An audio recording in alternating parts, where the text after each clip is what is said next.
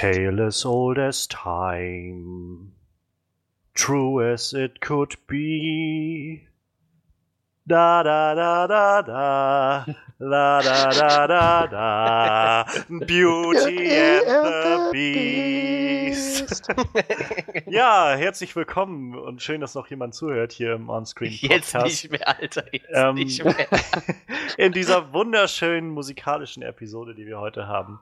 Ähm, wir freuen uns, dass noch jemand zuhört äh, bei unserem wöchentlichen Rückblick auf die äh, Ereignisse der letzten sieben Tage äh, auf der großen und der kleinen Leinwand. Diese Woche haben wir äh, den großen neuen Disney-Film Beauty and the Beast. Und ich meine 2017, wir leben nicht in 1991, sondern der neue mit Emma Watson und äh, Dan Stevens und äh, Luke Evans in den Hauptrollen. Aber dazu haben wir auch noch ein paar News im Angebot äh, von einem geplanten Matrix-Reboot über einen Venom-Film bis hin äh, zu großen Umbauarbeiten bei DC.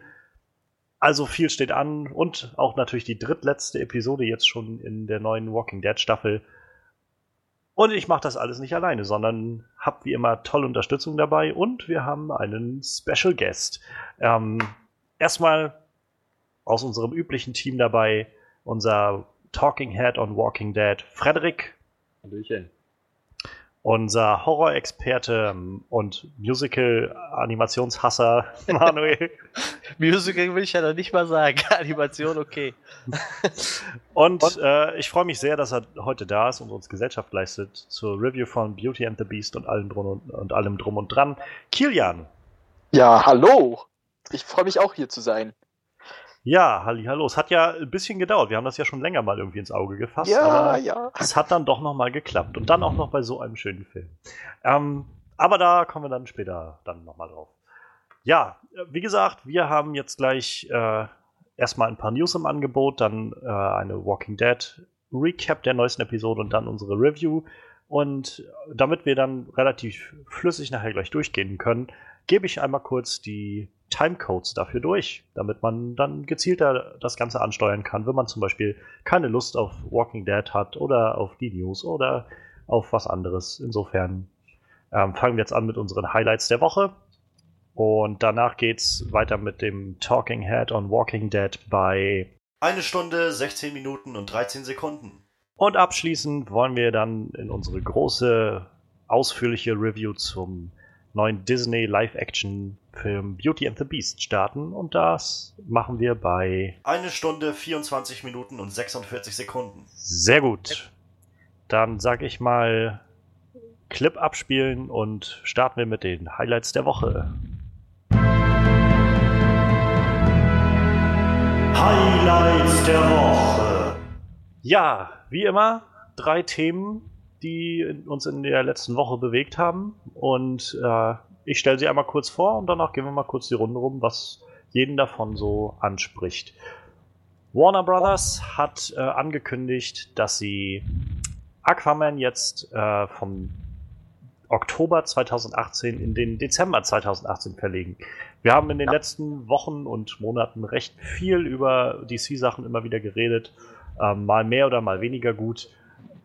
Äh, James Wan's James Wan's, ja doch, das klingt so seltsam, James Wan's. James Wan's, Wan's James Wan's Aquaman äh, gehörte allerdings meistens nicht zu den Nachrichten, über die wir reden mussten oder wollten, aber eigentlich nicht mussten, weil es gab eigentlich nichts zu berichten.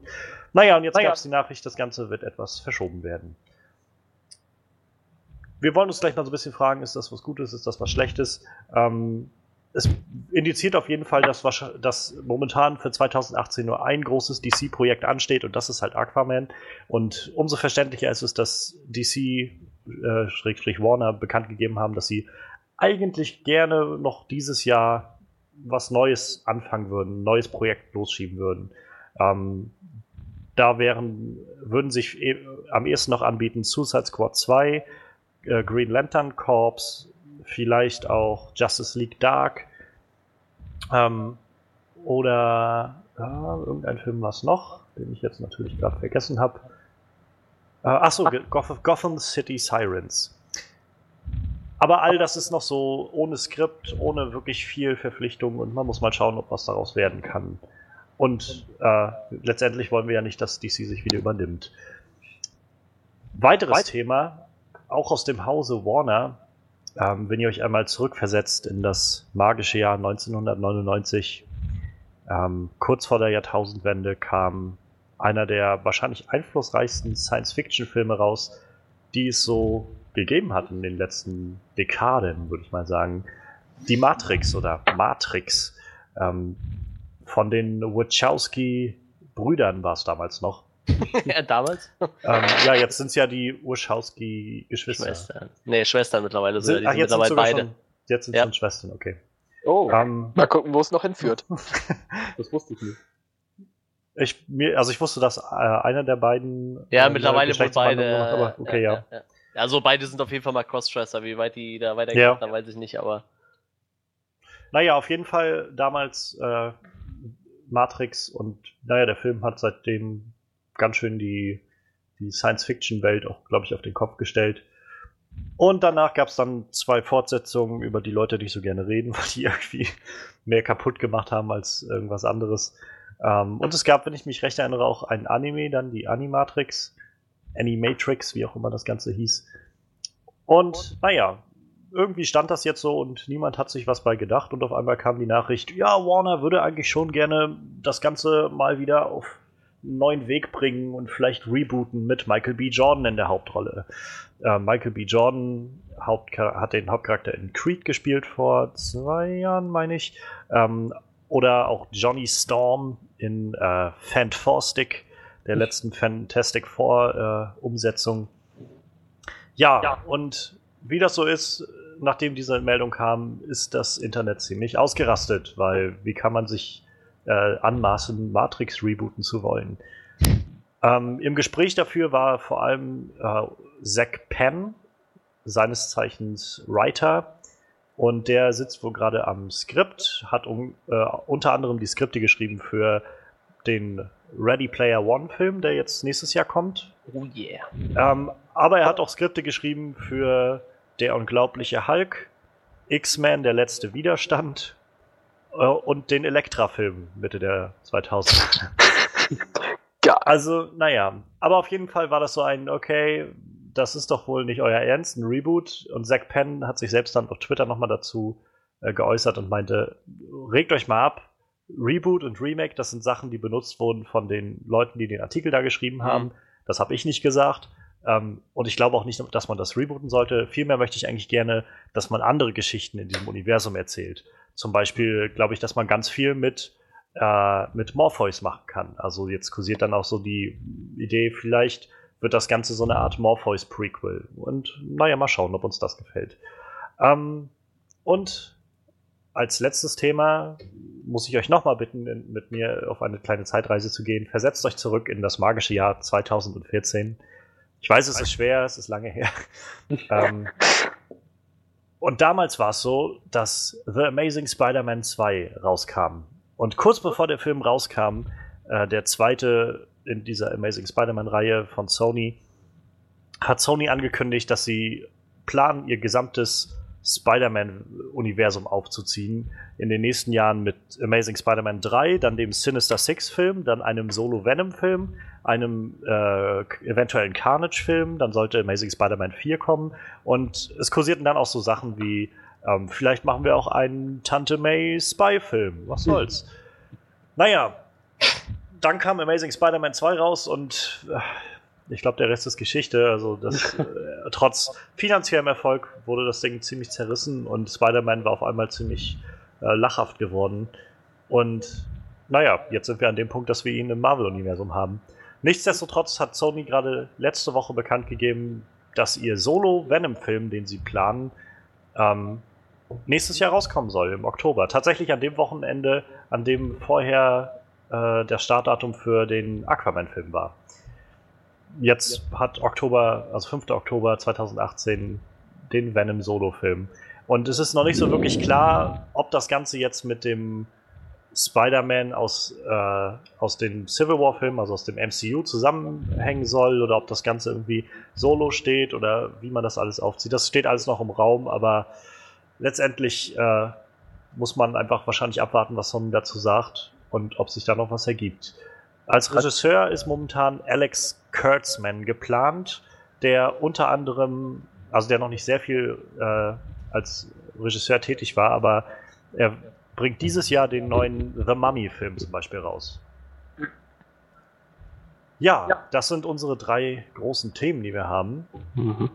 Und ich würde mal so sagen, was springt uns davon als erstes in- ins Auge? Ähm, Freddy, was springt dir davon so ins Auge?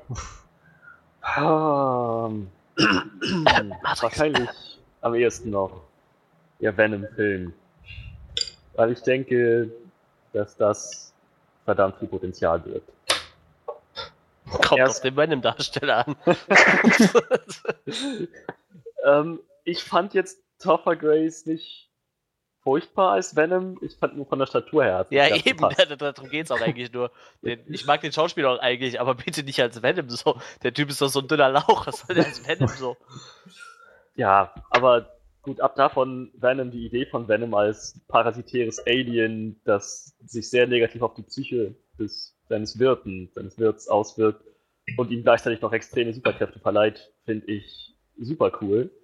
Überhaupt diese, diese außerirdische Lebensform als irgendwie so ein, klar, es ist ein Parasit ohne wirkliches denkendes Gehirn, aber trotzdem ist es irgendwie eine intelligente Lebensform. Ich finde halt dieses Konzept wahnsinnig spannend, dass es sich auch dass es sich in Anzüge verwandeln kann, dass es sich mit dem Bewusstsein des Wirten äh, verkoppelt, dass der dann quasi damit machen kann, was er, was er möchte.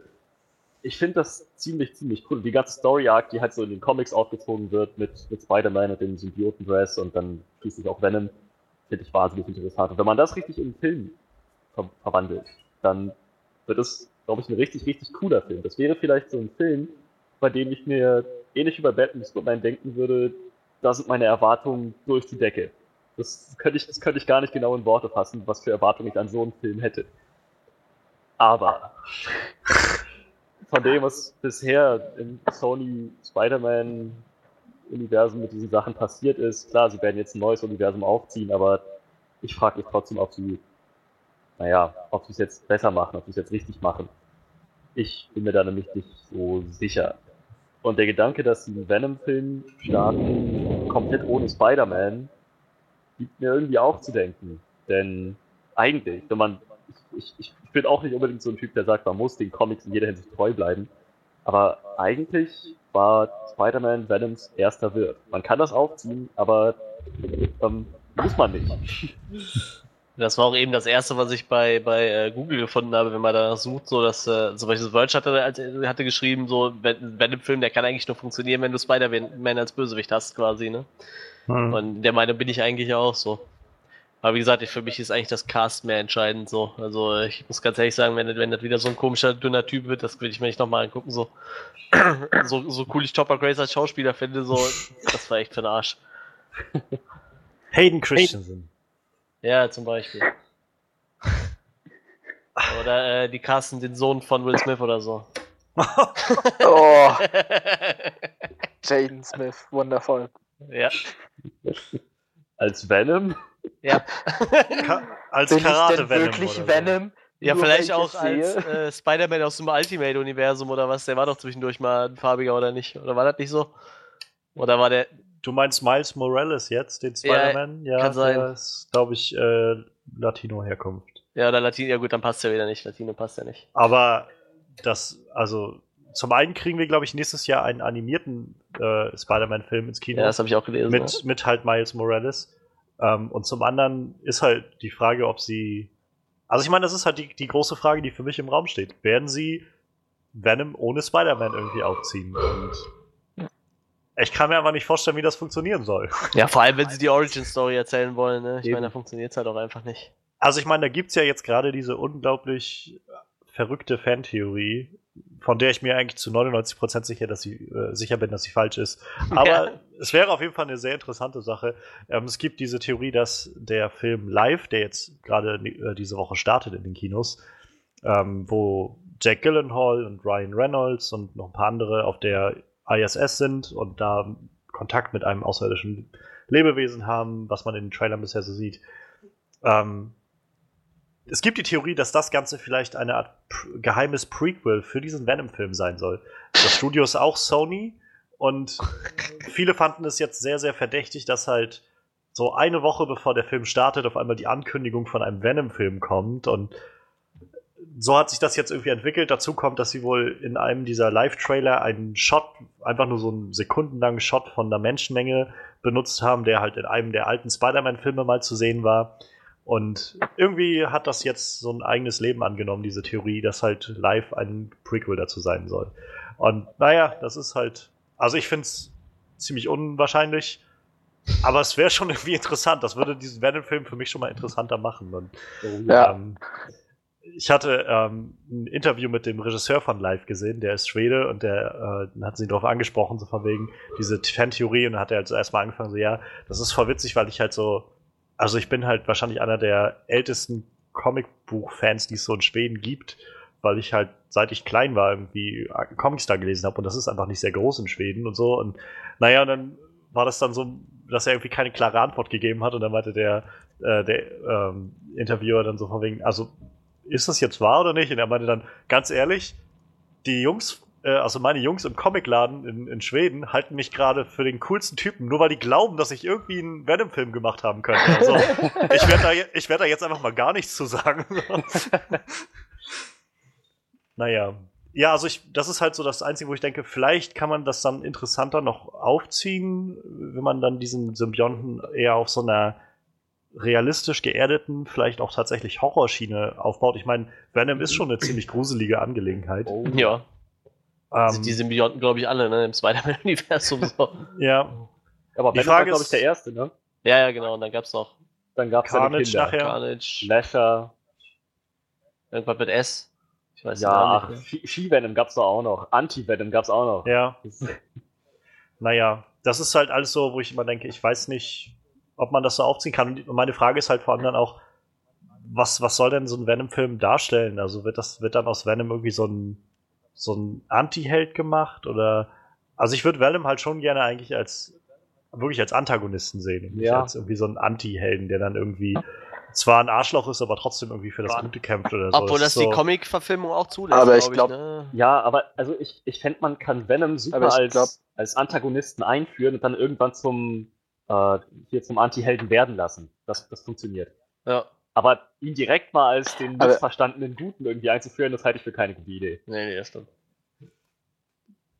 Ja, also ich hatte auch so ein Gefühl, dass sie ihn tatsächlich als Anti-Helden inszenieren werden, der dann ein kleines Mädchen sieht und Mitleid hat, so auf diese Schiene dann irgendwie das äh, da raushauen werden. Also das befürchte ich tatsächlich, weil sonst ähm, funktioniert das eher schwierig.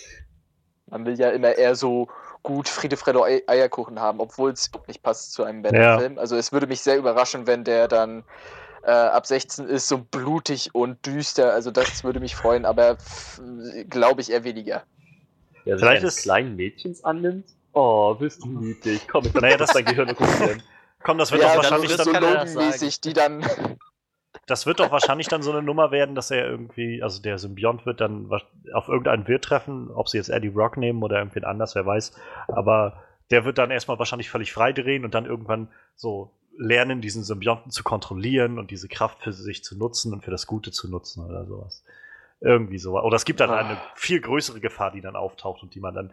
Das war das gleiche Problem, was ich irgendwie auch bei Suicide Squad gesehen habe letztes Jahr. Das war so ein, sie haben das so groß angekündigt, irgendwie so als die, die Bösesten der Bösen und so. Und ich, ich weiß noch, wie David Ayer auf der Comic-Con stand und angefangen hat, das Mikro in die Hand genommen hat und gesagt hat, fuck Marvel. So, wir haben die besten Bösen, weißt du, so. Mm, Also, ihr könnt euch mal alle so. Wo waren die jetzt groß böse in dem Film? Das waren alles nur so. sie haben oh, ein Will Smith. Schaufenster eingeschlagen. Will Smith macht das alles für seine Tochter. Und, und Harley Quinn ist auch nur irgendwie eine misshandelte Frau in einer ganz schlimmen Beziehung und so. Und, äh, ach, keine Ahnung. Also, ich glaube, man, man, die Frage ist halt, ob man überhaupt einen Film machen kann mit einem wirklichen Bösen im Zentrum, mit dem man auch mitfiebert irgendwie die ganze Zeit. Breaking Bad. Ja, aber das ist kein Film. da hast du halt wahr. viele, viele Stunden Zeit gehabt, um das aufzubauen. Also es wäre was vollkommen Neues, tatsächlich so einen Bösewicht-Film zu machen. Ne, obwohl, äh, wenn man jetzt das Schweigen der Lämmer anguckt, so, so neu wäre es nicht. Aber Aber selbst da ist toll, Anthony. Anthony Hopkins ist ja selbst in der Schweigen der Lämmer eher ein Nebencharakter. Also ich meine, der hat in der Tat. Wenn es hochkommt, irgendwie 30 Minuten Screentime oder sowas. Die Hauptcharakterin ist ja nur Jodie Foster und. Aber auch beim anderen Teil, wie hieß er, Hannibal, ne? Der zweite Teil. Also Ja. man, man empfindet halt äh, eine Freude, ein gutes Gefühl, wenn der Herr Lecter in der Nähe ist. Und ja, stimmt. fand ja, ich zumindest so. so ja das, das stimmt der schon. Psychopath halt gut dargestellt wird. Also so nach dem Motto, es kann funktionieren. Es muss halt wirklich nur die Idee umgesetzt werden und es gut gemacht werden. Und das, ja, weiß ich nicht. Ich glaube, das ist halt das, was, äh, was so Charaktere wie Hannibal Lecter oder so ausmacht. So dieses Gefühl von, man fühlt sich irgendwie schon wohl in deren Nähe so. Und dann gibt es trotzdem diese krassen Momente, wo man dann irgendwie so völlig, völlig damit konfrontiert wird, dass das doch irgendwie schlechte Leute sind. Also ich habe äh, die Serie Hannibal geschaut, die ersten zwei Staffeln. Und da finde ich, hat man das, also habe ich das sehr, sehr stark mitbekommen, dass man, dass man so beim Zuschauen immer denkt, so irgendwie, ja, irgendwie ist das schon, ist schon ein cooler Typ so irgendwie. Und so dieses, dieses zivilisierte Reden, was er so drauf hat, ganz gebildet und, und ruhig und so und auch so sehr intelligent ist. Und dann, keine Ahnung, dann schlachtet er irgendwie ein unschuldiges Mädchen ab. So. Und das sind immer diese Momente, wo ich dann so gemerkt habe, genau das haben sie irgendwie gut geschafft, hin darzustellen, so, dass du so einen Charakter hast und der, der quasi legt nicht nur seine Mitmenschen in seinem, in seinem Film oder so um, in seiner Umgebung, äh, legt die nicht nur rein, sondern legt auch den Zuschauer rein, weil man sich immer wieder dabei ertappt zu sagen, wow, wahrscheinlich würde er mich auch umbringen, weil ich ihm auch nicht zutrauen würde, dass er irgendwie so ein Monster ist, aber eigentlich ist er das so. Und andererseits, Ich fand das bei Dexter noch viel krasser eigentlich. Also ich Ja, hatte die das Oh, nicht ja, gesehen. stimmt, stimmt. Dexter ist Da- so ein Ding, wo man wirklich mit dem Bösen mitfiebert. du, du, du, du sympathisierst ja voll mit dem Typ und, und du weißt so, er hat halt dieses Verlangen, einfach jemanden umzubringen und, und wenn er sich jetzt nicht keinen sucht, dann bringt er wen Unschuldiges rum und so. Und demnach kannst du das voll mit dir, mit deinem Gewissen vereinbaren, dass er jetzt gerade irgendwen umbringt. So.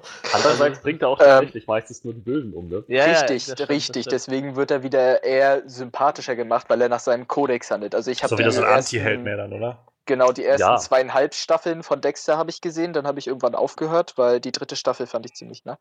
Ist auch egal, aber auf jeden Fall ist halt da dieses, dass er mit sich selbst hadert und weiß, was schlecht ist und was gut ist und dass er die, dass dieses Schlechte wird halt ähm, besser Ja, so- dargestellt, Das Lustige dadurch, dass ist, er nur er, die er weiß es ja tötet. eigentlich gar nicht so. Er lebt ja nur nach diesem Kodex, sonst wüsste er es wahrscheinlich noch nicht mal. Naja, er hat, er hat von seinem Vater, von so, von, von seiner, anscheinend, in den letzteren Staffeln kam auch raus, dass er noch in ähm, psychologischer Behandlung war, von seiner Psychologin gelernt, was halt normale menschliche Emotionen sind und in welchen Situationen welche Emotion angebracht ist. Sonst Mhm. hätte er eigentlich überhaupt kein, kein Gefühl dafür. Ja. Aber letztendlich in der Serie hat er das bekommen und ist dadurch mehr Ja. ein Anti-Held als ein Bösewicht. Das ist wohl wahr. Ja, das stimmt. Und ja, also das ist halt so meine Frage, um jetzt nochmal zurückzukommen, wie bei Hannibal zum Beispiel, wo ich halt, also es lässt sich irgendwie nicht bestreiten, dass Hannibal einfach ein Monster ist, der unschuldige Menschen tötet und dann meistens aufisst oder Teile von ihnen aufisst oder sowas. Und gerade in der Serie Hannibal das auch noch sehr, sehr krass alles immer inszeniert ist. Aber das funktioniert halt, weil man irgendwie, weil dieser Charakter so tief ist irgendwie, dass man trotzdem Interesse daran hat, dem zu folgen. Und zum einen glaube ich nicht, dass man das in einem Zwei-Stunden-Film alles etablieren kann mit einem Charakter. Und zum anderen glaube ich nicht, dass Venom überhaupt das Potenzial bietet, so als, äh, weiß ich nicht, als, als gehobener, gebildeter Psychokiller oder sowas. Nee, Weil, nee, das- also, dann, dann könnte ich mir eher vorstellen, dass sie vielleicht sowas machen wie, sag ich mal, wenn der Film wirklich nur heißt Venom, wa warum dann das Ganze nicht auf den Kopf stellen und wie so ein Alien-Film wirklich machen, so wie jetzt live oder sowas. Halt einfach Venom, weil das halt einfach der, das, das monströse Wesen ist, was irgendwie halt frei rumläuft in dieser Welt oder in dem, bei den Hauptcharakteren und die Und ich sag mal, du könntest so. den Oh. Film ja immer noch damit ändern lassen, dass er quasi Richtung Erde fliegt, so, ne? Also wie, wie, und dann könnte man ja immer noch bei Spider-Man einbauen irgendwo, ne? Ich meine jetzt gar nicht, dass das alles im All spielen muss. Ich meine einfach nur so von der Konzeption, wenn man sagt halt, Ja. also der Film heißt Alien und das Alien ist halt der Antagonist, das Böse irgendwie in dem Film. Und warum nicht bei Venom dann das, das dann auch wirklich so darstellen? Dann brauchst du natürlich irgendwie trotzdem einen guten Hauptcharakter, der gegen den irgendwie läuft und was dagegen tut, aber naja. Oh, ich habe gerade ein Bild im Kopf, wie Venom auf seinem Planeten ist und dann von seiner Familie, von seinen anderen schwarzen Blumen Nein, verbannt nein, wird, ich und weiß, der Hausarrest bekommt, so Schmecke, so, du fliegst jetzt Oh. weg und von seinem Stamm und ist halt voll traurig mit Musik inszeniert und dann fliegt er auf die Erde und Ja, das Ich habe so jetzt schon fast was anderes gedacht. Ich habe jetzt schon fast an Superman gedacht. So, Ja, er ist auf genau seinem Planeten so bei seiner auch, ja. Familie so und sie stecken in ein Raumschiff und dann fliegt, fliegt sein Heimatplanet in die Luft. So. Das, das ist so, das ist dann wieder so dieses, der, der ist halt nicht, der ist nicht ein böses, monströses Monster. er Der ist nur einfach, missverstanden. Ja, genau, der hat einfach nur ganz viel Schlimmes durchgemacht. Mhm. Und, und das muss man, also man müsste sich eigentlich mit ihm anfreunden. Alles, was er braucht, ist einfach nur Liebe. Ja, gut, dann, dann hat Hannibal ja auch einfach nur eine schwere Kindheit gehabt. So, ne? Also, wenn man es mal so Sie nimmt. sehen halt die Welt auf ihre eigene Weise, aber das heißt doch nicht, dass es falsch ist, die Welt auf die Weise zu sehen. oh, ich krieg gerade immer mehr und mehr, und mehr Angst vor diesem Venom-Film, ey.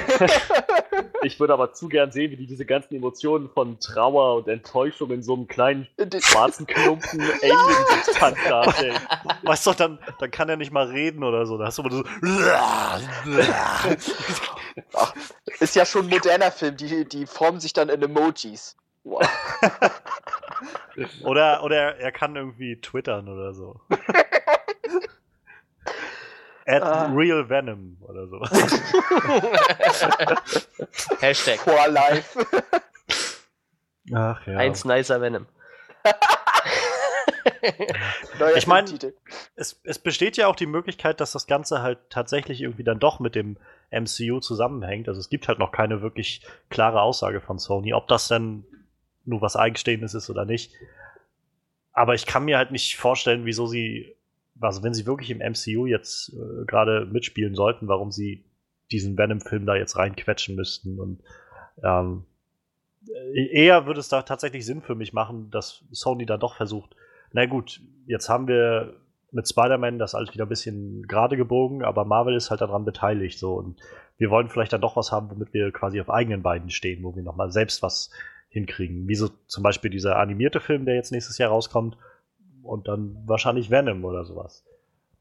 Ja gut, ich sag mal, man muss ja einfach nichts in die Richtung erwähnen, ne? Also ich sag mal, der kann ja trotzdem im MCU spielen, ohne dass das MCU drin vorkommt irgendwie, ne? Oh, ja, aber ich meine, hast du schon irgendwas im MCU gesehen, wo es nicht darum geht zu sagen, das hängt damit irgendwie Nee, aber wenn, wenn, jetzt Sony sagt, so, ja, okay, wir wollen jetzt erst was eigenes machen, so, dann heißt es ja nicht, dass Venom niemals im MCU vorkommen Nee, darf, das, das, so, ne? das meine ich nicht, aber ich meine nur, Auch der ähm, Venom aus dem Film dann, sag ich mal. fürs, ich mein, fürs Marketing wird das halt einfach alles sehr, sehr kompliziert, glaube ich, wenn du dann irgendwann da bist.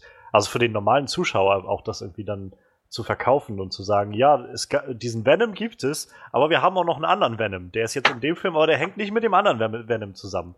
So, das sind halt nee, wieder nee, ganz nee, andere. so, deshalb eher, okay, Sony sagt jetzt, wir machen jetzt einen Venom-Film und vielleicht sagt dann in ein paar Jahren so Marvel und Sony zusammen so, hier können wir den Venom vielleicht mal für, im MCU noch irgendwo einbauen oder so, ne? Ich mein, Ja, aber ich glaube, da ist halt Marvel nicht so, nicht so für zu haben. Die wollen das dann schon alles durchgeplant haben von Anfang an. Also denke ich mir so.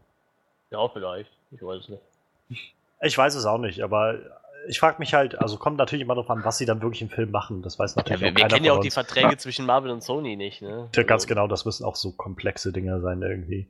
Ich will nicht wissen, was die an Papierkram zu erledigen hatten, um irgendwie Spider-Man zu integrieren jetzt in das Marvel-Universum und damit alle Parteien damit irgendwie glücklich sind und die Rechte trotzdem bei Sony bleiben oder so. Naja. Aber ich frage mich halt, also je nachdem, was sie dann da drin machen in dem Film, wie man das dann in dem MCU dann irgendwie et- etablieren will. Also es ist dann, wo ich, wo ich so denke, naja, ich, ich hätte mir jetzt schon vorgestellt, dass der, dass sie, wenn sie jetzt äh, den Symbionten in dem MCU einbauen, das irgendwie mit Thanos zusammenhängt, irgendwie damit, dass halt von den Guardians oder so, dass halt irgendwas aus dem All so mit denen auf die Erde kommt. Fände ich zum Beispiel ziemlich super, eine coole Idee, oder dass Spider-Man halt jetzt im Infinity War damit irgendwie Kontakt hat. Ähm, naja, Aber dafür halt kommt der Film zu schnell, glaube ich, ne? Oder? naja, der, der Film kommt halt, also Infinity War soll ja nächstes Jahr rauskommen. Ja, aber der erste. Venom-Film ja auch, oder? Ja, aber wenn sie beim Venom-Film noch nichts gemacht haben bisher, ist halt die Frage, ob sie das überhaupt, also ob Ja, sich das, das damit Kopf. lässt. Weil, naja, also mit Infinity War drehen sie jetzt ja halt schon. Nur bei Venom Ja. haben sie ja scheinbar noch nicht mal das, also ob das Drehbuch geschrieben ist, weiß man jetzt nicht, aber naja. Naja, es wird, äh, spannend bleiben mit diesem Venom-Film und was Sony dann ja jetzt noch macht. Ob sie dann vielleicht doch nochmal mit ihrem Tante May-Film kommen, den wir alle unbedingt sehen wollen. ähm, Vielleicht haben sie deshalb so jung gemacht. Boah. Wer weiß, was sie noch für geheime Kräfte hat, die sie immer versteckt hat. Die ist eigentlich auch Spider-Man. Ja. so wie mit Batmans Vater, der ist ja eigentlich auch Batman. Ach In ja. 15 richtig. Parallel-Comic-Universen. kennt ihr das alternative Ende zu Spider Amazing Spider-Man 2? Nein. wo, äh, wo Andrew Garfield Spider-Man steht dann halt an, am Grab von, äh, von Gwen Stacy und dann kommt von hinten sein Vater, weil sich dann rausstellt, sein Vater lebt doch noch und erzählt ihm dann irgendwie was vom Pferd, was dann irgendwie so vor sich geht und irgendwie Sinister Six und wie böse Oscorp ist oder irgend sowas, keine Ahnung, aber Oh. also ist ja nicht so, als wäre Spider-Man 2, also Amazing Spider-Man 2 einfach sowieso schon viel zu verwirrend gewesen mit tausend Plotlines, die alle ins Nichts führen, so. Ja, und mit äh, Bösewichten, die einfach so äh, total verschwendet worden sind, obwohl man sich echt drauf gefreut hat. Das habe ich mich Ja. auf Rhino gefreut. Meine Fresse, und dann so ein Reinfall. Ich habe ihn Elektro, zum Glück also nicht gesehen. Ich fand Elektro eigentlich ziemlich cool, aber ich muss sagen, ich habe auch mit dem Original Elektro aus den Comics nichts zu tun. Also ich fand halt die Darstellung von Elektro ein bisschen zu zu over the top, so dieses irgendwie, ich bin Elektro, ja, es ist so ein bisschen zu zu Nicolas Cage mäßig für meinen Geschmack. das funktioniert nur, wenn man Nicolas Cage dafür castet. ja, naja. Es bleibt spannend, also mal gucken, was das äh, MCU oder was Marvel dann vielleicht in den nächsten Wochen so bekannt gibt äh, über diese ganzen Sachen. Wir äh, werden auf jeden Fall äh, auf dem Laufenden bleiben, was das Ganze betrifft. Wir haben noch Ja. zwei weitere Themen. Den, den großen äh, Umbau gerade im DC-Universum und das Matrix-Reboot. Kilian, was von den beiden Sachen äh, springt dir denn jetzt noch so ins Auge? Ähm, also beim Matrix Reboot kann ich leider nicht so viel sagen, weil ich habe zu meiner Schande, muss ich ehrlich eingestehen, keinen der Matrix-Filme gesehen. Es ist immer an mir vorbeigegangen. Raus. es tut mir leid. Und es gab noch nie Leute, die mit mir drüber reden wollten. Deswegen habe ich ihn mir, sie mir noch nicht angesehen. Dafür Deswegen- sind wir ja heute hier. Äh, Ja, also ich würde auf jeden Fall aber ins Kino dazu gehen, weil ich halt null äh, Vorerfahrung habe und das mich halt schon immer interessiert hat. Ähm, Bist du denn, also vielleicht ein bisschen weiter gefragt ist, aber Ja. bist du denn jemand, der generell äh, so eher gegen so Reboots und sowas ist und, und irgendwie Fortsetzungen oder sowas? Oder sagst du, macht, Hauptsache es wird gut? Oder? äh, es kommt ganz drauf an. Wenn ich halt zufrieden mit der Reihe bin und sie abgeschlossen sein sollte, dann äh, sollte es auch für mich abgeschlossen bleiben. Und wenn dann irgendwie nochmal was neu kommt, aber sag ich mal jetzt hier äh, Schön und das Biest, fand ich super. Also finde ich toll, wenn da irgendwas Neues kommt, weil halt die Kindheit wieder so ein bisschen aufgearbeitet wird, sage ich mal. Äh, oder jetzt nicht nur Kindheit, sondern generell Filme, die es nochmal verdient haben, nochmal Aufmerksamkeit zu bekommen. Bei Hm. denen halt vielleicht irgendetwas noch offen ist. Ähm, ja, zum Beispiel, was ich halt finde, was ruhig hätte gestorben bleiben sein können, wie auch immer man es formulieren will, ist jetzt hier Fluch der Karibik, um mal wild rumherzuschießen bei den Themen. Äh, ich weiß nicht, ob ich mir diesen Film antun werde. Ich war beim vierten Film schon extrem enttäuscht und angewidert, aber dies ist eine andere Geschichte. Ich, ich habe da sowas mit Transformers am Laufen, aber ich befürchte, ich, ich werde mir auch Oh. den neuen wieder angucken. Oh, Obwohl das- ich die letzten zwei schon echt scheiße fand. Hast du mal die Trailer gesehen zu dem neuen? ja, habe ich. Oh, das sieht so grauenhaft aus. Ja, es sieht so scheiße aus, dass Diese ich echt denke, meine Dialoge. Fresse, das, das kann doch nicht so scheiße sein. Deshalb will ich den eigentlich schon wieder sehen. Also auch, auch Transformers finde ich, lasst es doch endlich sterben. Meine Güte. Ah, das ist, als würde man äh, schon Frankenstein haben und der wurde schon vom Dorf niedergebrannt und dann ist er wieder auferstanden aus seiner Asche. Meine Fresse. Immer neue Upgrades machen an diesem, Äh, äh, ja, an diesem Frankenstein. Immer Geld reinstecken. Ja, ja. Und Michael Naja, Bay draufschreiben. Ich glaube, das ist halt das, das große Problem bei diesen Sachen, die, die du ja gerade beschrieben hast, bei diesen Franchises. Die spielen halt immer noch einen Haufen Geld ein. Und Ja. deshalb geht's auch weiter damit. Ja, wie Weil, gesagt, weil bei, die bei Leute immer Transformers wieder ist, Hoffnung haben. ja, es, bei Transformers ist das auch so. Ich, ich will es eigentlich nicht sehen, so, aber es zieht mich irgendwie doch immer wieder hin. Das ist furchtbar. Das ist wie so ein Also- Autounfall. Ich muss sagen, ich habe halt den, den ersten und den zweiten Transformers-Film mal gesehen im Fernsehen, im Free TV. Und ich fand den ersten äh, und den zweiten richtig schlecht. Und dann die weiteren habe ich dann nicht mehr gesehen, weil mir das auch irgendwie mal zu viel, das ist mir zu viel sinnloses CGI-Geballer in dem Film. Irgendwie ist es keine Story da. Es ist, Menschen sind irgendwie nur nervige Stereotype. Die Transformers sind irgendwie nur Stereotype. Und, naja, auf jeden Fall. Stereotyp von Autos. Naja, auf jeden Fall, weiß ich nicht, habe ich jetzt halt nach den neuen Trailern gesagt, so, das sieht so beschissen aus, dieser, Ja. dieser neue Film. Und dann Ja. wollen sie da irgendwas drin machen mit König Artus und äh, den Nazis und irgendwie den Transformers, die heutzutage irgendwie die Welt in Schutt und Asche gelegt haben oder sowas. Moment, das echt ist jetzt? alles. ja. Ja, das sieht man in dem Trailer so ein bisschen, ja. ja. Ich, äh, ich habe mir den Trailer nicht angeguckt, weil ich, ich habe nur gesehen, oh nein. Das ist so geil, das könnte eins zu eins so Transmorphers von Asylum sein. Das ist total geil, weißt du so? Auf jeden Fall ist das so, wo ich so denke, Geil. irgendwie gibt es so einen kleinen, so einen kleinen Moment in mir, der sagt, eigentlich bin ich nur interessiert, was für eine Grütze sie daraus gemacht haben. ja, ja. Aber im gleichzeitig denke ich mir, nein, mein Geld wird, werden die nicht bekommen, weil das ist genau das Problem. Leute gehen da rein und sagen Ja, so einfach stimmt auch, auch nur aus Scheiß, ich gucke mir den jetzt an, den, den Film, ich weiß, dass der scheiße wird, dann soll man sich das nicht angucken, denke ich immer so, weil dann Ja. nur, nur so kriegt irgendwie Hollywood mit, dass sie so eine Scheiße nicht machen sollen.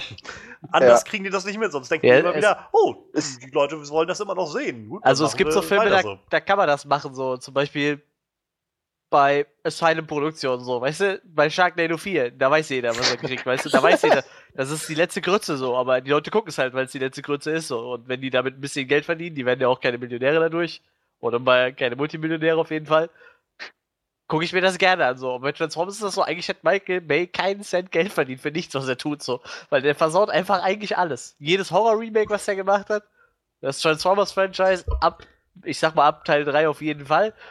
Und alles Ninja andere, was er anpasst, auch Ninja Turtles so, weißt du, der hat's eigentlich nicht verdient. Dann, dann sollte man eigentlich echt sein Geld in so, weiß ich, so eine Billigspiele wie Asylum stecken, so, weil irgendwie, die feiern sich ja selbst für ihren Schrott so und das ist einfach total geil.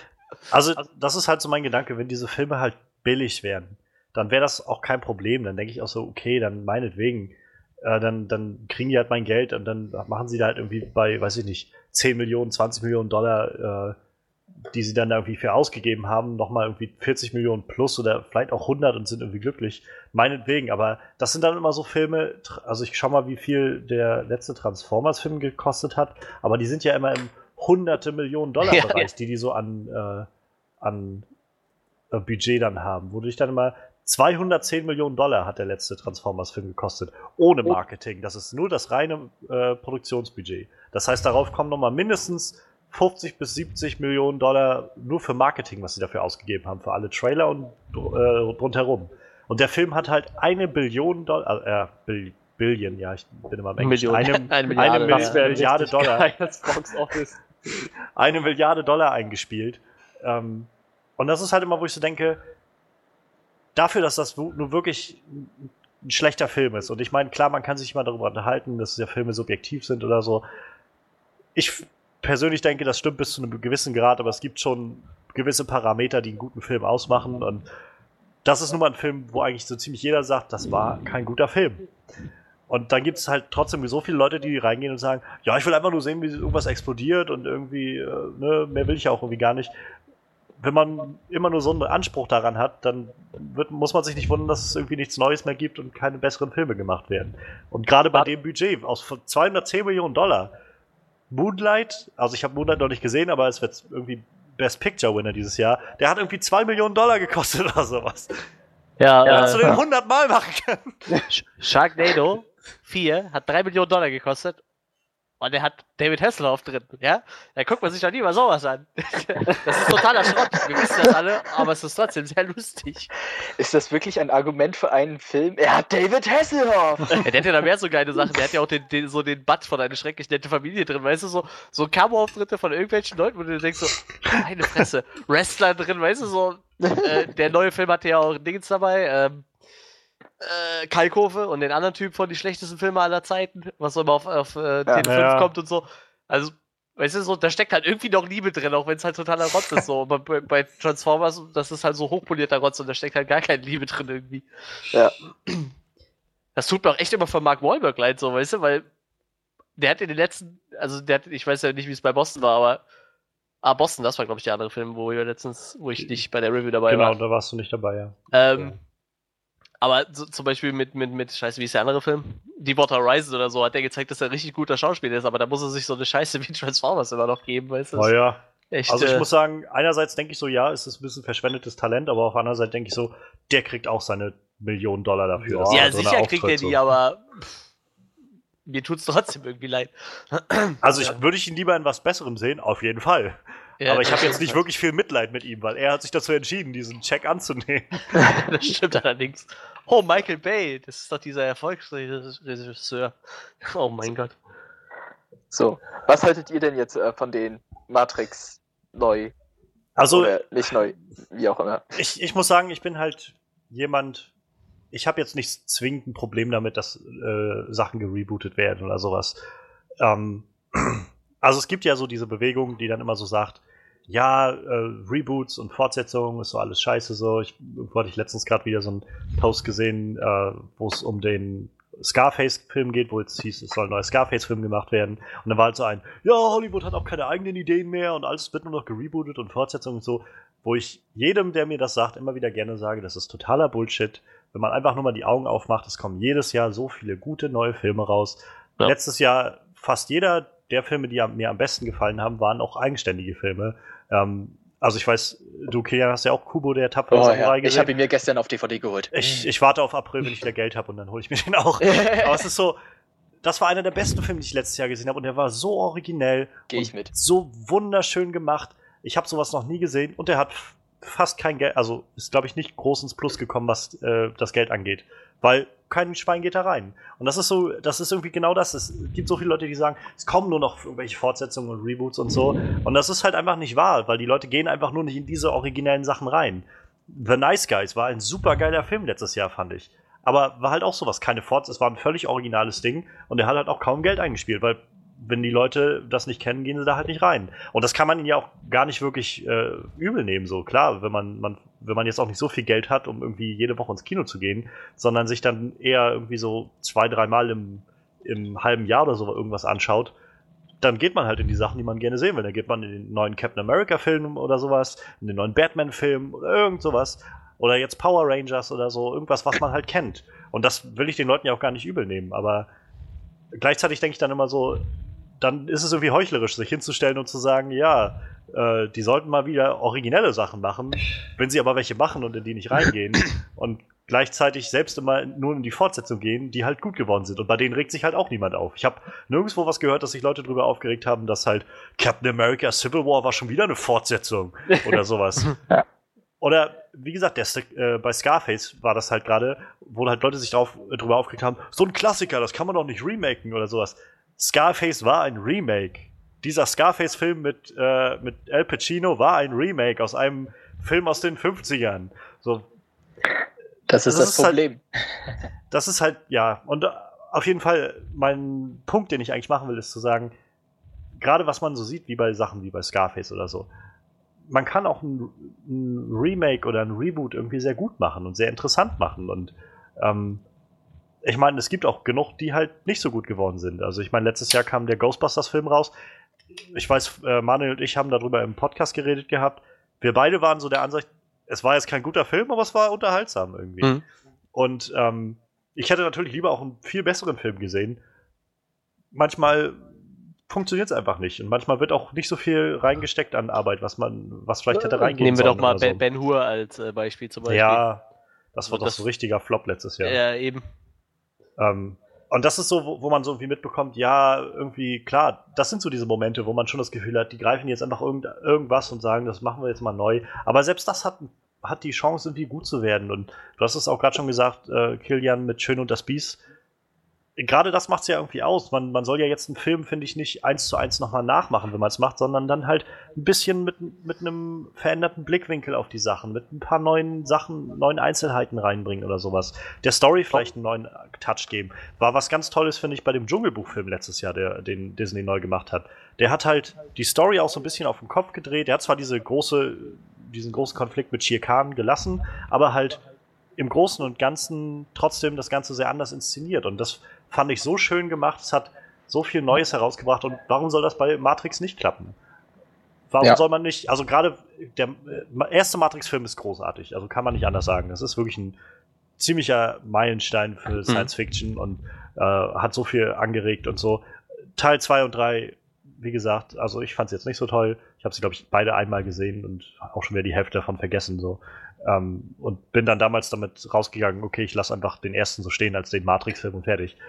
Aber der Film funktioniert auch einfach viel über diese 90er-Jahre-Technologie, die es so gibt. Irgendwie vieles mit Telefonen und mit, also so mit richtig ganz Telefon mit einer Schnur dran oder sowas und, und, und so. Und, und äh, die Technologie war halt damals auch noch eine ganz andere. Und ich denke dann so, gerade mit so einem Film, der so sich im Technologie äh, basiert, warum soll man da nicht irgendwie jetzt, naja, fast 20 Jahre später dann äh, das Ganze nochmal anders, also de sich der Sache annehmen und das Ganze nochmal anders darstellen. Ich meine, wir haben einen großen Sprung nach vorne gemacht und ich glaube, man kann wenigstens einen, einen, anderen Blickwinkel drauf werfen. Und wenn halt, so wie äh, der Zack Penn das gesagt hat, wenn er einfach gar nicht an einem wirklichen Reboot arbeitet, sondern an anderen Geschichten, die irgendwie in diesem Universum spielen, auch dafür bin ich offen. Also warum nicht? Es kann eine gute Sache werden und ich will jetzt einfach mal auch erstmal, bis ich den ersten Trailer oder sowas sehe, davon ausgehen, dass sie da auch wirklich viel Arbeit reinstecken und, das, und sich bewusst sind, dass das halt ein ziemlich, naja, ziemlich großes Projekt ist und irgendwie viel, viele Anhänger hat auf der Welt. Ich meine letztendlich ähm, zum Thema im selben Universum, aber andere Geschichte. Man hat es ja gesehen, auch bei fantastischen Tierwesen, dass es funktionieren ja, kann. Sehr gutes ne? Beispiel. Ja. Ja, bei mir ist halt immer das Problem, weil es kommt halt echt immer aufs Franchise an. Ne? Also der, der, wer, wie hieß der Kerl nochmal, der da drüber geschrieben hat, dass er eigentlich eher an, an was anderem in dem Universum arbeitet? Zack Penn. Ja, der meinte ja auch so, wen, wen sollten wir denn für Neo als Remake casten, außer Keanu Reeves, so, ne? Ja, Irgendwie so hat ja. der geschrieben, so. Und wie gesagt, ich, also bei Matrix finde ich halt auch echt schwierig, so. Klar könntest du da, wenn du was Eigenständiges machst, auch mit Sicherheit eine neu, äh, das Remaken, aber dann hätte ich doch lieber eher ein, weißt du, weil dieses Universum ist halt schon irgendwie so groß, da sind mit Sicherheit noch viele, viele interessante Geschichten und viele interessante Charaktere, die irgendwie einen Film verdienen hätten. Zum Beispiel, was halt, halt Morpheus so die ganze Zeit vor Neo getrieben und so, ich sag mal, die Zeit, wo er nach den Auserwählten gesucht hat oder so, fände ich dann doch deutlich interessanter. So, ich finde, also, ich finde, da ist noch nicht alles erzählt, so irgendwie in diesem Universum. Dann, das ist dann für mich immer so ein Grund, wo ich mir dann lieber einen Film wünsche, der im Universum spielt, aber kein, kein Reboot irgendwie. Dann lieber irgendwie, klar, wenn jetzt irgendwas in sich abgeschlossen ist und es macht halt so Sinn, dann, dann kann man es wegen mir auch rebooten, aber wie gesagt, Gerade so, so Sachen, die in einem Universum spielen, das ist immer schwierig.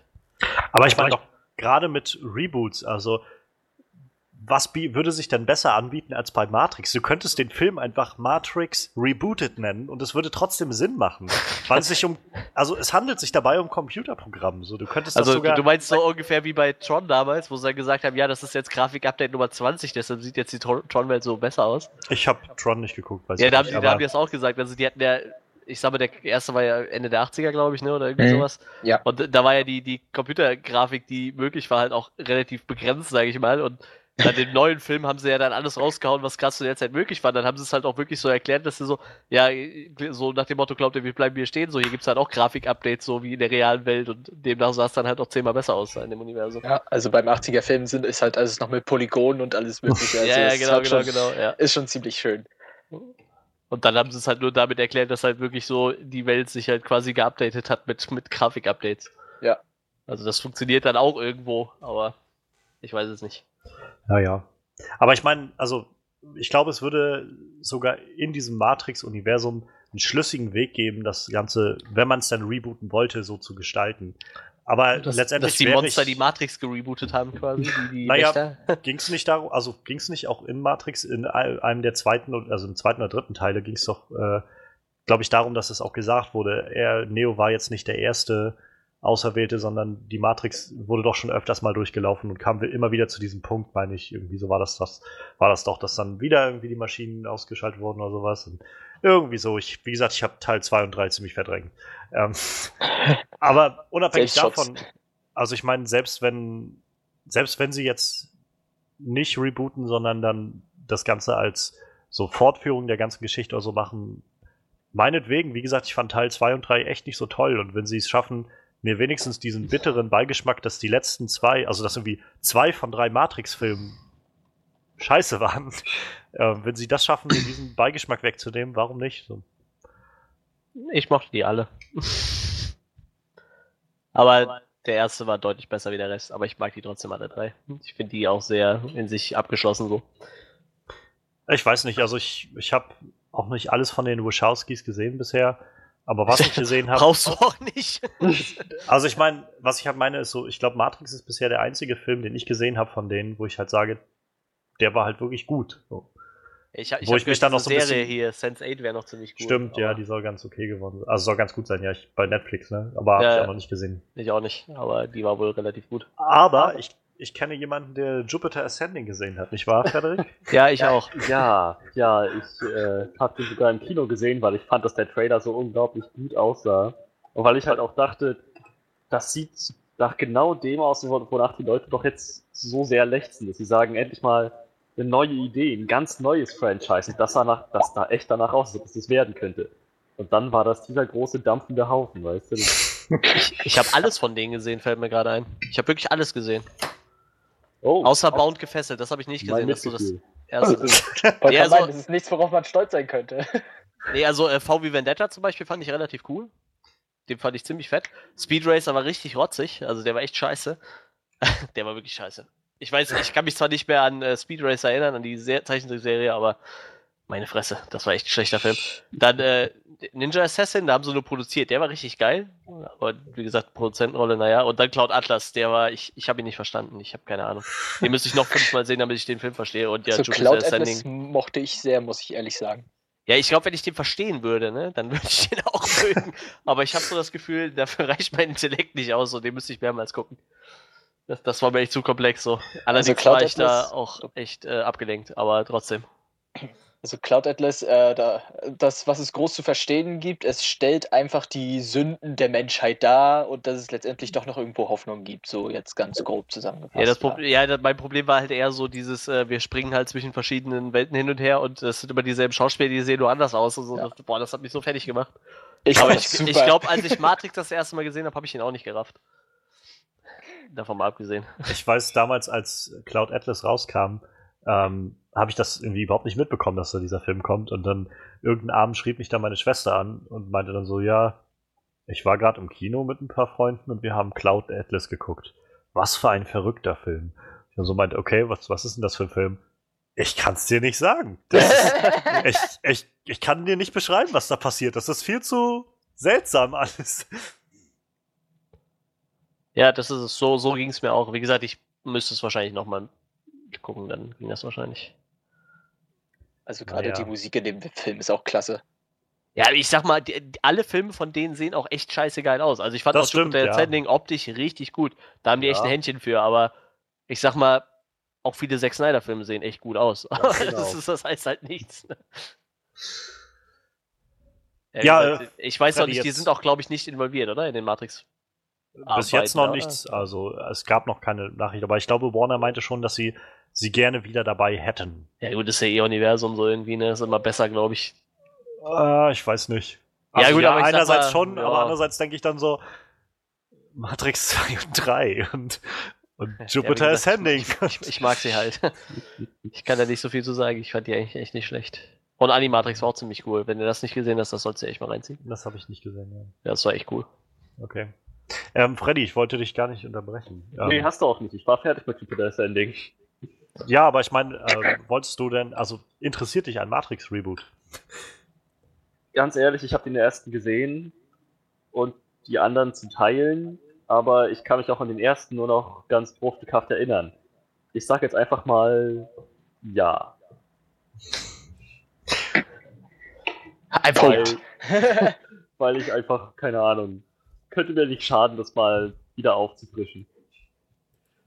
Ja, also eine, eine Frage, die halt so in den Raum geworfen wurde mit diesem Reboot, mit dieser Reboot-Ankündigung war so ein, was ist denn, ab wann ist denn ein Film irgendwie sozusagen freigegeben als Reboot, so diese Diskussion, weil das, naja, wie gesagt, das ist jetzt 18 Jahre her, dass der Film rauskam. So, dann gibt es halt einige, die sagen, also nach 18 Jahren muss man einen Film noch nicht wieder rebooten. Bei Spider-Man haben wir das jetzt irgendwie schon zum zweiten Mal gemacht in den letzten nicht mal zehn Jahren. Ähm, und dann gibt es Leute, die regen sich halt auf, wenn es heißt, keine Ahnung, Scarface soll gerebootet werden oder sowas. Ich finde, das ist alles eine sehr, sehr schwierige Frage so und wahrscheinlich gibt es auch keine konkrete Antwort darauf, aber warum nicht, denke ich immer so, warum nicht einfach machen? Und selbst wenn es halt nicht gut wird, dann ist es halt nicht gut geworden, aber das Original haben wir doch trotzdem noch. Die Chance ist doch trotzdem ganz gut, dass wir, also entweder wir kriegen einen guten Film oder wir kriegen einen Film, den ich mir einfach nicht angucke, weil er schlecht geworden ist. Weshalb ich zum Beispiel den großen äh, Terz letztes Jahr um den Ghostbusters-Film nicht verstanden habe. Das war so ein. Ist okay, wenn ihr den nicht mögt, also wenn euch das nicht gefällt, das, was sie daraus gemacht haben. Aber dann guckt es euch doch einfach nicht an und dann ist doch gut so. Ich, ich fand den auch echt, echt okay. Also, Ich war Ja. auch durch Zufall da drin und ich habe selten so viel gelacht in einem Film. Also, Ja, also, also, ich, ich fand mag die halt- Original deutlich besser, aber Ja, eben. Also ich fand dann auch erst, erst ein bisschen dumm so gemacht, aber Deshalb. er ist witzig. Er ist einfach, man konnte Witz, also ich konnte drüber lachen und ich bin eigentlich jemand, der von dem Melissa McCarthy-Humor, diesem typischen Slapstick-Humor, wo sie dann irgendwie lustig hinfällt oder sowas, da bin ich eigentlich nicht so ein Fan von und das haben sie aber auch ziemlich im Zaum gehalten, Ja, finde ich, in das dem stimmt. Die haben äh, mich auch sehr gut zum Lachen gebracht, jedenfalls da drin. Gerade Ja. auch Chris Hemsworth ist so lustig in dem Film. ja, oh ja. Naja. Ja, äh, dann lass uns nochmal zum dritten Thema kommen. Das ist so die große Umbauphase gerade bei DC, die sich so ein bisschen scheinbar andeutet. Ähm, wie gesagt, James Wans Aquaman ist jetzt nach hinten verschoben worden um ein paar Monate und es kursiert so dieses, wir würden doch schon gerne irgendwie nochmal ein bisschen was Neues in Produktion geben, einfach damit nächstes Jahr zwei Filme rauskommen statt nur einem. Ähm, was die Aquaman-Sache angeht, ist das so, wo ich, wo ich mir denke, ich glaube, das ist genau das, was wir im Vorfeld gehört haben von James Wan. Dieses, ich mache den Film so, wie ich den möchte, und wenn er gut ist, dann kommt er auch raus. Und dass sie jetzt halt gesagt haben, okay, ja, dann verschieben wir das nach hinten, deutet für mich schon sehr an, dass äh, James Wan im Hintergrund auch sagt, ich werde einfach meine Zeit damit noch ein bisschen brauchen und die müsstet ihr mir dann auch geben, ansonsten bin ich halt weg. und naja, das, das, wie gesagt, das finde ich eine, eine gute Sache. Also das, äh, das freut mich ehrlich gesagt, das zu hören. Also ich weiß, vor ein paar Monaten oder so hatte ich ja hier noch einen kleinen Tantrum ähm, über die ganzen Batman-Geschichten, weil mir das so ein bisschen als auf die Nerven ging, aber man könnte jetzt vielleicht erwarten, dass mich das jetzt auch wieder alles anpisst, aber im Gegenteil, eigentlich finde ich das eher gut, was ich gerade höre. Auch dann, dass sie jetzt sagen, so, okay, wir würden vielleicht gerne Green Lantern oder ähm, vielleicht auch äh, Gotham City Sirens, Suicide Squad 2, Justice League Dark, irgendwie irgendwas von diesen Sachen so langsam in Produktion geben. Das deutet für mich halt an, dass sie im Hintergrund eigentlich ihren alten Plan, den sie jetzt gemacht haben, den wir irgendwie vor ein paar Jahren bekommen haben mit jetzt äh, dieses Jahr Wonder Woman Justice League, dann nächstes Jahr Flash Aquaman, dann irgendwie Justice League 2, dann Cyborg und was sie nicht noch alles angekündigt haben, dass sie diesen Plan jetzt im Prinzip einmal völlig äh, geknüllt und in den Papierkorb geworfen haben und gesagt haben, okay, wir müssen eigentlich nochmal von vorne anfangen. Das macht eigentlich keinen Sinn, so wie wir es gerade haben. Wir müssen das Ganze nochmal ein bisschen neu positionieren, wir müssen uns mehr Gedanken drüber machen, wir müssen das Ganze anders aufziehen und wenn man merkt, dass irgendwie was nicht funktioniert, dann ist es, glaube ich, das Beste, einfach zu sagen, lassen wir es und machen wir es neu. Und das ist, glaube ich, das, was ich gerade so aus diesen ganzen Geschichten mitnehme. Das Einzige, was mich so ein bisschen ins Zweifel bringt, ist, dass sie gesagt haben, also neben den ganzen Namen, die jetzt so kursierten, Mel Gibson vielleicht für Suicide Squad 2, ähm, dass sie Matthew Vaughn haben wollen für Man of Steel 2, solche Sachen, ähm, gab es die Meldung, dass David S. Goyer, der äh, Writer, der hauseigene Writer sozusagen von ähm, DC, der jetzt so Sachen geschrieben, also an den Drehbüchern mitgeschrieben hat, wie bei ähm, Batman wie Superman. Er hat mit äh, bei den Dark Knight-Filmen dran mitgeschrieben und so diese ganzen Sachen, dass der eventuell dann in die gerne mitmöch, äh, mitmachen möchte beim Regie führen und einen dieser Filme übernehmen möchte. Also vielleicht bei äh, Green Lantern oder ähm, Gotham City Siren. Nee, Suicide Squad 2, glaube ich, waren die beiden, wo, er, wo sein Name so kursierte. Und das ist aber was, wo ich wieder so denke, ach, ich glaube, Writing und äh, Directing sind zwei unterschiedliche Sachen. Also Ja. so, so gut die Sachen, also viele von den Filmen, die er geschrieben hat, auch sind, die Sachen, wo er bisher Regie geführt hat, sind alle so. Also er hat Blade Trinity gemacht, den dritten Blade-Film. Und der war jetzt echt nicht so gut. Und darüber dann irgendwie so ein, zwei Episoden von irgendwelchen Serien und naja, das war's dann auch schon irgendwie.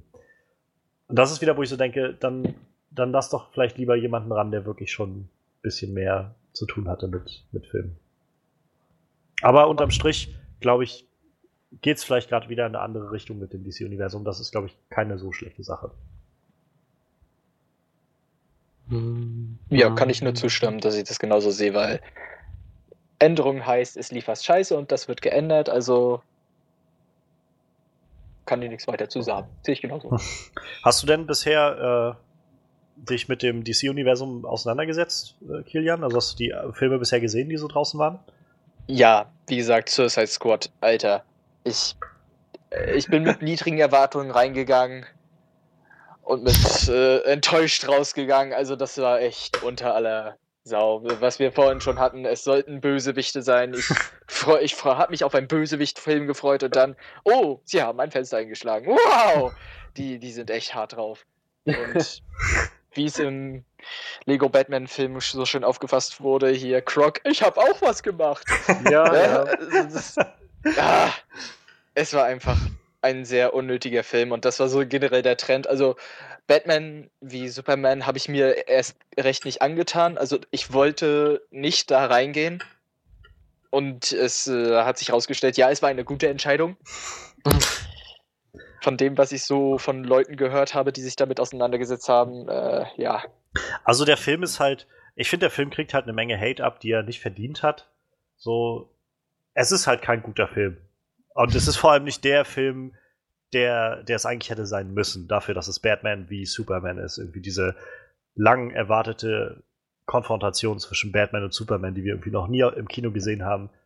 Dafür war es einfach echt sehr enttäuschend. Es war jetzt äh, nicht so schlimm, fand ich, wie, wie Suicide Squad oder so. Nee. Der Film war einfach über Strecken recht langweilig, aber es gab halt echt verdammt coole Szenen da drin. Also die lohnen sich schon so. Also gerade diese Batman-Sachen sind irgendwie das Beste in dem ganzen Film. Okay. Nur halt gibt's halt so diese Plotpunkte, an denen man nicht vorbeikommt und sich immer wieder fragt, wer ist auf die Idee gekommen, dass sie sich beide jetzt Freunde werden, nur weil ihre beiden Mütter die gleichen Namen, Vornamen haben oder sowas. Und das sind so alles Sach Sachen, wo du dich so, wo man immer so denkt, dafür, dass das eigentlich so ein guter Film hätte sein müssen, war es einfach nicht das. Ja. Aber es ist halt nicht so, zum Beispiel, der Film hat ja auch einige goldene Himbeeren jetzt bekommen letztes oder dieses Jahr, wo ich ja denke, die hat er in keinster Weise verdient. Also irgendwie für Ben Affleck auch mit oder sowas. Und wo ich so denke, das ist jetzt einfach nur so ein, es ist gerade irgendwie populär, auf äh, Batman wie Superman rumzubashen. So schlecht war der Film dann auch nicht. Hm. Hast du Man of Steel gesehen? Ja, Nee, aber, äh, Superman ist so wirklich überhaupt nichts meins. Also da bin ich noch nie rangekommen. Also das fehlt mir. Kann ich, kann ich nachvollziehen. Geht mir ähnlich. Ich auch. Weil äh, es ist Superman. Was ist seine Superkraft? Ja, er kann alles. Er ist super. Ja, toll. Wow. Ja, ja, genau. Ist, Aber er hat eine Schwäche. Das vergisst du. ja, das Krypton. Kryptonit. Das Wow. macht ihn so Ja, ja, menschlich. immer Also ich derselbe. Ich glaube, also die Das war bei Verteidiger, Smallville total geil. Small war auch wirklich cool. ich weiß, die Verteidiger Ja, aber von da Man war of halt, Steel, jeder Folge hatte irgendeiner nur den Scheiß. Ja, ab davon war Smallville wirklich cool. ich Also weiß, die die, Verteidiger, ja? ja, die Verteidiger von Man of Steel, also es gibt halt eine recht große Gruppe von Leuten, die sagen, Man of Steel ist ein wirklich, wirklich guter äh, Comicbuchfilm und es gibt einige, die sagen, das ist so ein Meisterwerk der Comicbuchfilme, die so auf einer Ebene mit The Dark Knight sind oder so, ähm, die halt vor allem hervorheben, dass das halt so dieses diese menschliche Ebene, die irgendwie hervorkommt bei, äh, bei Cal El, um dieses, dieser Mann, der irgendwie seinen eigenen Platz in der Welt finden muss, irgendwie mit diesen Kräften, aber eigentlich sich als Mensch sieht, der irgendwie seinen Vater verliert und seinen Ziehvater verliert und damit konfrontiert wird und ähm, am Ende letztendlich, also irgendwie einen Tag lang Superman ist und dann tauchen irgendwie Aliens aus dem All auf, die irgendwie äh, die Stadt vernichten und er, naja, letztendlich dahin gehen muss, jemanden zu töten, was er eigentlich nie wollte oder sowas, um das aufzuhalten. Das, also das wird oft angebracht, so bei diesen Leuten, die das dann Mhm. sehen können in Man of Steel, wo ich halt, ich habe Man of Steel gesehen und ich dachte so, das ist, es ist irgendwie okay. Es war jetzt irgendwie keine, nicht wirklich eine Zeitverschwendung, aber es hat mir jetzt auch wirklich nicht viel gegeben. Es ist halt alles so unglaublich deprimierend in diesem Film. So, das ist, und davon bin ich nicht immer ein Fan. Also gerade bei Hm. Superman denke ich so, das muss da vielleicht nicht sein. So bei Batman kann ich das schon auch eher wieder verstehen, aber ich, ich brauche nicht einen Superman-Film, der, äh, der mir irgendwie, weiß ich nicht, Zeigt, wie Stunden- traurig er ist. ja, zwei Stunden lang irgendwie nur, nur sagt, irgendwie das Leben ist doch scheiße, ist doch alles, kannst doch alles vergessen. So. Naja. Also die Message hatte ich aber auch bei The Dark Knight nicht mitgenommen. So Nee, das- der auch war. Das meine ich nicht, aber das ist so dieses, ach, keine Ahnung, also ich glaube, ein Stück weit möchte ich auch mal, ähm, möchte ich halt auch so ein bisschen aus der Realität ausbrechen mit diesen Filmen und ich will jetzt nicht sagen, dass alles so, so ähm, Batman und Robin mäßig völlig comichaft überzogen sein muss oder sowas. Einfach nur, und das ist, glaube ich, wirklich nur eine meiner persönlichen Meinungen, gerade bei Man of Steel, bei sowas. Ich, als jemand, der nicht viel mit Superman zu tun hatte, dachte, habe ich so das Empfinden gehabt, das ist ein bisschen zu, bisschen zu, weiß ich nicht, zu deprimierend, so im Großen und Ganzen. Einfach, alles ist so farbentsättigt, alles ist nur irgendwie die ganze Zeit ernst und, und bitter und so. Und ich hätte schon gerne ein bisschen Licht darin gesehen. Hm. Aber ich wurde nicht jetzt ein neuer Superman-Film geplant, der heiterer sein soll? War mir nicht. Naja, also- danach. sie haben im Prinzip, nachdem Batman wie Superman ja dann danach rauskam und nicht das gebracht hat, was sie sich so erhofft haben. Also ich meine, bei aller Liebe, der Film war trotzdem ein großer finanzieller Erfolg. Also äh, ich glaube, er hat Mhm. es bei 900 Millionen Dollar verdient oder sowas. Ähm, er war halt von den Kritikern nicht gut aufgenommen und auch die Fans waren sehr gespalten, was das Ganze angeht. Und danach hat DC dann angefangen, irgendwie ihren Plan umzuwerfen und zu sagen, okay, was wir im Vorfeld gesagt haben, diese No-Laughter-Policy, so von wegen, es, bei uns machen wir das jetzt so wie bei den Dark Knight-Filmen, alles ist düster und ernst und äh, muss irgendwie realistisch dargestellt sein und so. Ähm, scheinbar wollen die Leute das nicht sehen. Wir müssen, wir müssen das Ganze umwerfen. Das war halt, glaube ich, das große Problem, was bei Suicide Squad war, weil der Film war da schon so mitten in der Produktion und dann haben sie irgendwann so mittendrin gesagt, wisst ihr was, macht da mal noch ein paar Szenen dazu, die lustig sein sollen und ein bisschen mehr Ja. Musik und so und naja, das haben wir dann auch gekriegt. So, es wirkt einfach alles zerrissen und äh, macht so irgendwie keinen Sinn. Ja. Naja, und jetzt wird halt spannend, wenn jetzt Wonder Woman kommt, weil das wird dann so der Film, der das erste Mal zeigt, glaube ich, ein Film, der nach diesem Kurswechsel in Produktion gegangen ist. Was haben sie daraus gemacht? Und dann gerade Justice League wird dann, glaube ich, so nochmal dieses Zack Snyder wieder als Regisseur. Was, was ist verändert worden? Was ist vielleicht gleich geblieben? Und naja, also insofern der erste Teaser-Trailer, den es ja zu Justice League schon gab, letztes Jahr zur Comic-Con, der war ja schon recht hell. Also da hat man schon irgendwie mehr helle Farben gesehen als in dem gesamten Batman wie Superman so gefühlt. Und es gab so ein paar Versuche an Humor, die für mich nicht so wirklich gezündet haben, muss ich sagen, in dem Ja, diesen Trailer. wir zwingen Humor rein, weil es lustiger sein muss. ne? Ja, das ist so, also diese Szene mit Flash, weiß ich nicht, ob ich das jetzt so wirklich witzig fand und auch das mit Aquaman und Batman war so, na okay. Aber ich bin, ich bin so vorsichtig gespannt, was das Ganze bringt. Aber sie sind gerade dabei, so eine Kurskorrektur zu machen, was auch den Ton angeht. Und ich denke mal, der nächste Man of Steel Film wird dann auch, wenn er dann irgendwann mal kommt, ein bisschen heiterer werden, rate ich mal so. Aber auch wenn er heiterer wird, werde ich ihn mir nicht angucken, weil Superman für mich eine unglaublich langweilige Figur ist. Und immer bleiben wird. Weil ganz gut zusammengefasst war es mal in dem Video von ähm, äh, Superman gegen Son Goku von Screw Attack. ähm, und kleiner Spoiler, Superman gewinnt, Ja. weil er halt alles kann, weil er Yep. super ist. Und äh, in den Comics, ähm, es kommt immer wieder etwas, wo man denkt, oh nee, das kann jetzt nichts werden und er schafft es immer wieder. Wow. Es, es fehlt einfach die Spannung. Vollkommen. Tja, was soll man dazu sagen? kann ich, kann ich gut nachvollziehen. Sehe ich Ja. ähnlich. Oh, oh, was ist das? Ich glaube, da kommen gerade ein paar Leute mit Mistgabeln und Fackeln an. Ich, Ah, ich glaub, glaube- mit dieser Meinung stehst du garantiert nicht allein. Ich wollte gerade sagen, ich, ich glaube auch, Superman ist nicht mehr so dieses große Zug. Also er ist immer noch einer der populärsten Superhelden, die es so gibt und jeder erkennt ihn, aber ich glaube, er ist nicht mehr so das Zugpferd, was es mal war. Ja, ich sag mal, der erfolgreichste DC-Comic war halt immer Batman, ne? Mhm. Ist halt leider so. Da konnte Was Superman extra. Ja, Batman ist geil. ja das war jetzt auch eher bei dir so. mit Fackeln und Mistgabeln vor der Tür. Ja, ich, äh, ich kann leider kein Sarkasmusschild hochhalten. Das ich habe keinen Superman-Comic gelesen, also keine Sorge. Ich werde mir auch keinen durchlesen, aber. Keine Sorge, sonst würden wir dich jetzt hier rausmobben. Raus! Ja, was, was meint ihr denn, äh, Freddy, Manuel, so DC-Umbau? Ja, pff. Dann hat sich meine Drops so hingelutscht, so, die können ja. Ja. umbauen, wie sie wollen. So. Also meine Hoffnungen, die sind halt eigentlich schon äh, lange weg, so, das ist mir egal, was die da jetzt umbauen wollen. Das Einzige, was mich jetzt nervt, ist, dass sie den einzigen Film, den ich unbedingt sehen will, nach hinten verschoben haben. So. Das ist alles. äh, Von daher. Aber ich meine, leg doch mal vielleicht dieses neue, äh, das Zelda-Prinzip an. Sie haben Zelda Breath of the Wild so oft verschoben und jetzt ist das Spiel draußen und es ist wirklich, wirklich gut geworden. Ja, aber sie hauen es auf der neuen Konsole raus und das macht einfach keinen Unterschied, ob du es auf der neuen oder auf der alten spielst. Es sieht fast genau gleich aus. Ja, aber sie haben, sie haben ja, glaube ich, bis zum Schluss halt dran gearbeitet, um noch mehr das Ganze runder und vom, vom Gameplay besser zu machen. So. Was ich nur sagen will, ist, dann soll James Bond sich doch lieber die Zeit nehmen und wirklich einen richtig guten Aquaman-Film abliefern, als dass DC wieder da sitzt und sagt, nee, also Suicide Squad muss jetzt diesen Sommer rauskommen. Du hast jetzt sechs Ja. Wochen, um ein Skript zu schreiben. Ja, aber äh, du musst, du musst mal bedenken, äh, guck mal, was bei Zelda davor im Universum los war, so, weißt du, so, ich meine, kein Zelda-Spiel ist scheiße, so, die sind alle ziemlich gut und bei DC ist halt alles scheiße, so, weißt. Da war Ja, halt kein ja. Film gut bis auf die Dark Knight-Teile und alles, was davor war vielleicht, aber beim im neuen äh, Universe, da kannst du bis jetzt alles eigentlich wegschmeißen. Da fand Sicher. ich echt auch Man of Steel fast am besten. Aber ich meine halt nur so generell ist doch dann besser, wenn Aquaman gut wird. So. Und ich meine, es sind doch nur zwei Monate. Ja gut, aber ich sag mal, die haben ja auch noch, äh, die haben ja auch schon ein paar Jährchen länger. Also James Bond ist ja schon ziemlich lange am Shooten und probiert aus mit äh, Karl Drogo in irgendwelche riesigen Greenscreen Swimmingpools und so.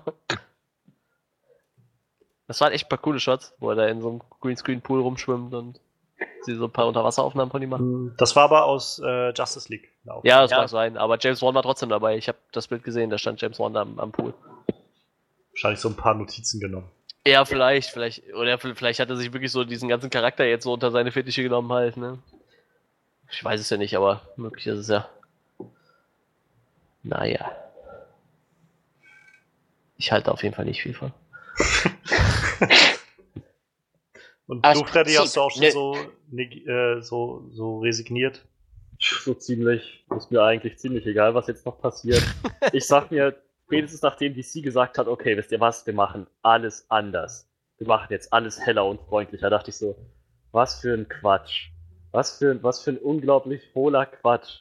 Als wäre das jemals die Ursache dafür gewesen, dass die Filme schlecht waren. Ich sage auch immer wieder so, die können, die können noch so düster blutig sein, die können meinetwegen alle R-rated sein. Ist mir egal, ob die hoffnungsvoll sind oder sonst was.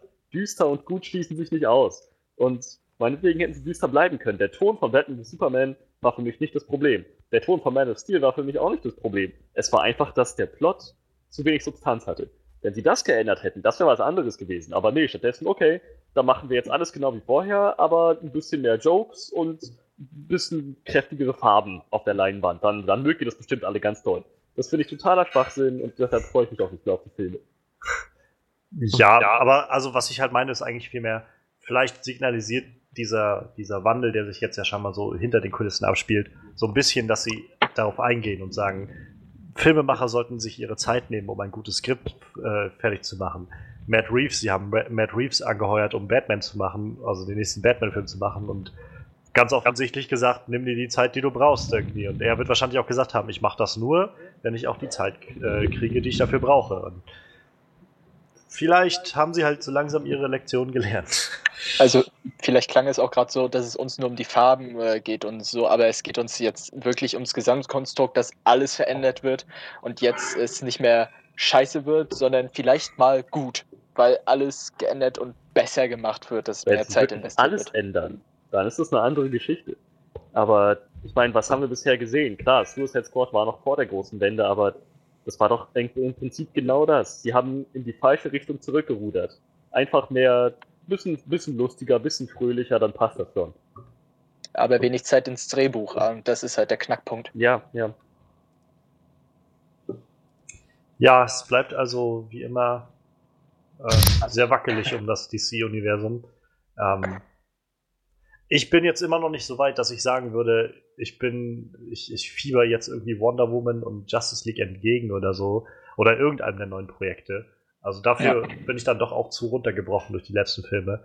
Ich denke einfach nur so, vielleicht kriegen wir in zwei, drei Jahren tatsächlich irgendwie was, was wirklich durchorganisiert ist, durchgeplant ist, wirklich ein, ein Universum und ja, es ist wieder so ein bisschen dieser Marvel-Vergleich, so ein bisschen so wie Marvel das halt aufgezogen hat, halt von Anfang an einen Plan zu haben, wo alles hingeht. Ich sage nicht, dass das vom Ton alles so sein muss oder dass, dass die Charaktere irgendwie sich so sehr ähneln müssen oder sowas, aber dass man einfach das Konzept von Anfang an stehen hat, um halt wirklich einen guten, einen guten Storyplan aufzustellen, sodass jeder Film wirklich Sinn macht, da wo er ist, dass man auch wirklich gut vorankommt. Und ich hoffe einfach, dass sie es jetzt halt nicht übereilen, sondern sich die Zeit nehmen und sagen, wir müssen nämlich nicht mit Marvel irgendwie aufschließen und ebenfalls jetzt immer drei Filme pro Jahr rausbringen oder so, sondern es reicht halt auch, wenn wir jetzt ganz einfach äh, einen Film pro Jahr rausbringen oder vielleicht auch mal ein Jahr Pause machen oder sowas. Aber wenn dann einfach alles gut wird, weil sie sich die Zeit genommen haben, weil sie, weiß ich, weil sie Mel Gibson angeheuert haben für äh, Suicide, äh, Suicide Squad 2 und der sich einfach mal hingesetzt hat und ein geiles Skript geschrieben hat, dann ist doch irgendwie viel gewonnen, denke ich so. Ja. Naja. So viel würde ich sagen, erstmal zu unseren drei äh, Themen, die wir jetzt hatten. Mal schauen, was sich demnächst ergibt. Das sind alles so Sachen, die so mehr oder weniger gemunkelt werden und wir müssen mal schauen, was sich dann so konkreter ergibt, sowohl bei Venom als auch bei Matrix und äh, dem DC-Universum. Ähm, als nächstes würde ich sagen, gehen wir dann mal zu der neuen Walking Dead Folge The Other Side bei unserem Talking Head on Walking Dead. Freddy, die letzten drei Episoden, wie ich das hier gerade sehe, in der Liste hat die letzte, also die letzte Episode jetzt gerade The Other Side, äh, wieder ein kleines Minus gehabt, was die Zuschauerzahlen angeht. Ähm, wie geht's denn so voran? Ist das gerechtfertigt oder haben einige Leute was verpasst in der neuen Folge? Erstmal bin ich mir gar nicht so sicher. Können die Leute überhaupt so schnell reagieren, dass sie hören, die Folge ist am Sonntagabend rausgekommen und ihre Freunde rufen sie an, fünf Minuten nach Beginn der Folge, die Folge ist scheiße, mach aus. Wie kann es denn sein, dass die, dass die überhaupt zurückgehen? Also, dass die als eine direkte Reaktion auf die naja, Folge die Einschaltquoten zurückgehen? Ich kann mir immer eher vorstellen, dass das halt in der, mit der Vorwoche zu tun hat, mit der Folge der Vorwoche sozusagen. Okay, die war aber wirklich, wirklich gut. Das heißt also, das Minus an Zuschauerzahlen wenn man das jetzt an die Vorwoche knüpft, kann ich nicht verstehen, weil die Folge wirklich sehr gut war. Ich könnte es verstehen, wenn es nächste Woche nochmal zurückgeht. Also ich meine, es ist jetzt halt nicht riesig, ne? Es ist halt alles so, seit vier Episoden stehen sie immer so zwischen 10,1 Millionen Zuschauer und 10,6. Die letzte Folge, äh, also Bury Me Here, hatte 10,68 und die Folge jetzt hatte 10,32, also Minus von ungefähr 300.000 Zuschauern in Amerika. Naja, aber das sollte doch irgendwie heißen, dass Bury Me Here nicht von besonders vielen gut aufgenommen wurde. Zumindest von 300.000, die sich gedacht haben, nö, ich schalte erst nach dem Finale wieder ein. Oder es ist halt einfach gerade dieser Trend, der sich so durchzieht durch die Serie. Also es geht ja relativ schon eigentlich seit der letzten Staffel so ein bisschen bergab mit den Zahlen, aber gerade diese Staffel doch mehr, dass einfach mehr Leute dann doch mal irgendwie sonntags das ausfallen lassen und sagen, ja, ich kann das dann später noch mal irgendwann nachholen. Gehen wir mal raus so. ein Eis essen. wer weiß, wer, wer weiß. Also ich kenne mich damit jetzt auch nicht so aus mit der Demografie davon. Ja, aber gut, wie gesagt, die Folge diese Woche, ja, das war schade. Ich war ich war so, so kurz davor. Zwei Folgen noch, dann hätte ich sagen können, die zweite Hälfte der, der siebten Staffel hatte keine einzige Filler-Episode. Das, das wird jetzt leider nichts mehr. Das war eine Filler-Episode. Was da wirklich für den Plot Entscheidendes passiert ist, hätte man innerhalb von 10 Minuten abhandeln können. Äh, man hätte die Folge auf 10 Minuten stauchen können, ohne dass irgendwie was vom Plot gefehlt hätte, was wichtig wäre für die nächste Folge für die nächsten Folgen. Da war sehr, sehr viel Fehlermaterial drin. Ähm, ja, es war halt. Ich weiß gar nicht mehr, worum es wirklich ging. Ich kann, da weiß gar nicht, ob ich mich überhaupt trauen darf zu sagen, dass es um etwas ging. Es war äh, Rosita und Sascha, wie sie durch die Gegend laufen, Maggie, Jesus und Daryl, wie sie in der Gegend rumstehen, oh, und Enid, wie sie in der Gegend, rum, in der Gegend rumsteht, und ein paar Saviors, wie sie in der Gegend rumstehen. Ähm, ja, und das war es dann auch so ungefähr. es gab noch, es gab noch ganz am Ende gab es ein paar interessantere Szenen. Das sind dann so diese paar Minuten, von denen ich meine, dass man sie nicht hätte wegschneiden können. Aber das war es dann auch. Es ist nichts weiter großartig passiert. Es ist nichts weiter Überraschendes passiert. Es geht halt immer noch so auf eine Katastrophe zu, gegen Ende der Staffel, denke ich mal. Vor allem jetzt mit dem, was, mit dem, was passiert. Ähm, wie gesagt, es gibt ja verschiedene Storylines. Eine Storyline ist halt die mit, ähm, mit Rick, der den großen endgültigen Krieg vorbereitet. Oder noch eine andere Storyline mit ein paar anderen Charakteren, die darüber nachdenken, Sachen in ihre eigene Hand zu nehmen. Und ja, so langsam, denke ich, wird es einfach zum Ende dieser Staffel darauf hinauslaufen, dass, die, dass der erste Versuch, Negan zu killen, total nach hinten losgeht. Und darauf steuert es jetzt langsam zu, aber langsam ist in dieser Folge das Stichwort gewesen. Ja, ja. Ähm, wir haben jetzt ja unsere äh, Website so ein bisschen in Betrieb genommen und wollen so ein bisschen noch weiter dran arbeiten. Und der Plan ist, dass äh, wer Lust hat, vielleicht dann in kommenden Wochen äh, ein bisschen ausführlichere Sachen über Walking Dead auch da lesen kann, wenn, äh, wenn sich das noch so ergibt. Denn äh, dann kann Freddy sich mal so ein bisschen auslassen, auch spoilermäßig über Sachen, die passieren in der Folge und ähm, ist vielleicht auch ganz nett, da mal reinzuschauen dann. Ja, ich, ich werde demnächst auch, glaube ich, mal ein paar Horrorfilme da vorstellen, die ich in letzter Zeit gesehen habe. Ich glaube, so, also so zwischendurch meine Review zum Horrorfilm darf ja auch mal sein, denke ich. Ne? Das kommt vielleicht ja, ganz gut. Klar. Ja, dann ja. Äh, bleibt jetzt noch die äh, vorletzte und die letzte Folge der neuen Staffel. Also wird es dann jetzt ja wahrscheinlich noch mal mit hohem Tempo in den letzten beiden Folgen vorangehen, rate ich mal so. Ich denke auch. Ich denke auch. Das, ähm, ich hoffe es. Ich meine, zumindest von dem, was ich bisher in der zweiten Staffelhälfte gesehen habe, das war jetzt die einzige von sechs Folgen, die ich als Filler bezeichnet hätte. Der Rest, da ist wirklich immer wieder was, was passiert, was den Plot vorangetrieben hat. Ich denke mal, jetzt vor allem bei den letzten zwei Folgen werden sie sich das nicht nehmen lassen, da noch mal ein bisschen aufs Gas zu gehen. Ja. Ja, ich ja. meine, das ist schon mal ein guter Schnitt. Also ich habe am Wochenende jetzt äh, Iron Fist geschaut auf Netflix und mal ganz davon ab, dass die Serie nicht so schlecht ist, wie alle sagen, aber da gibt's so fünf Folgen, die kannst du auch in einer erzählen, so ungefähr.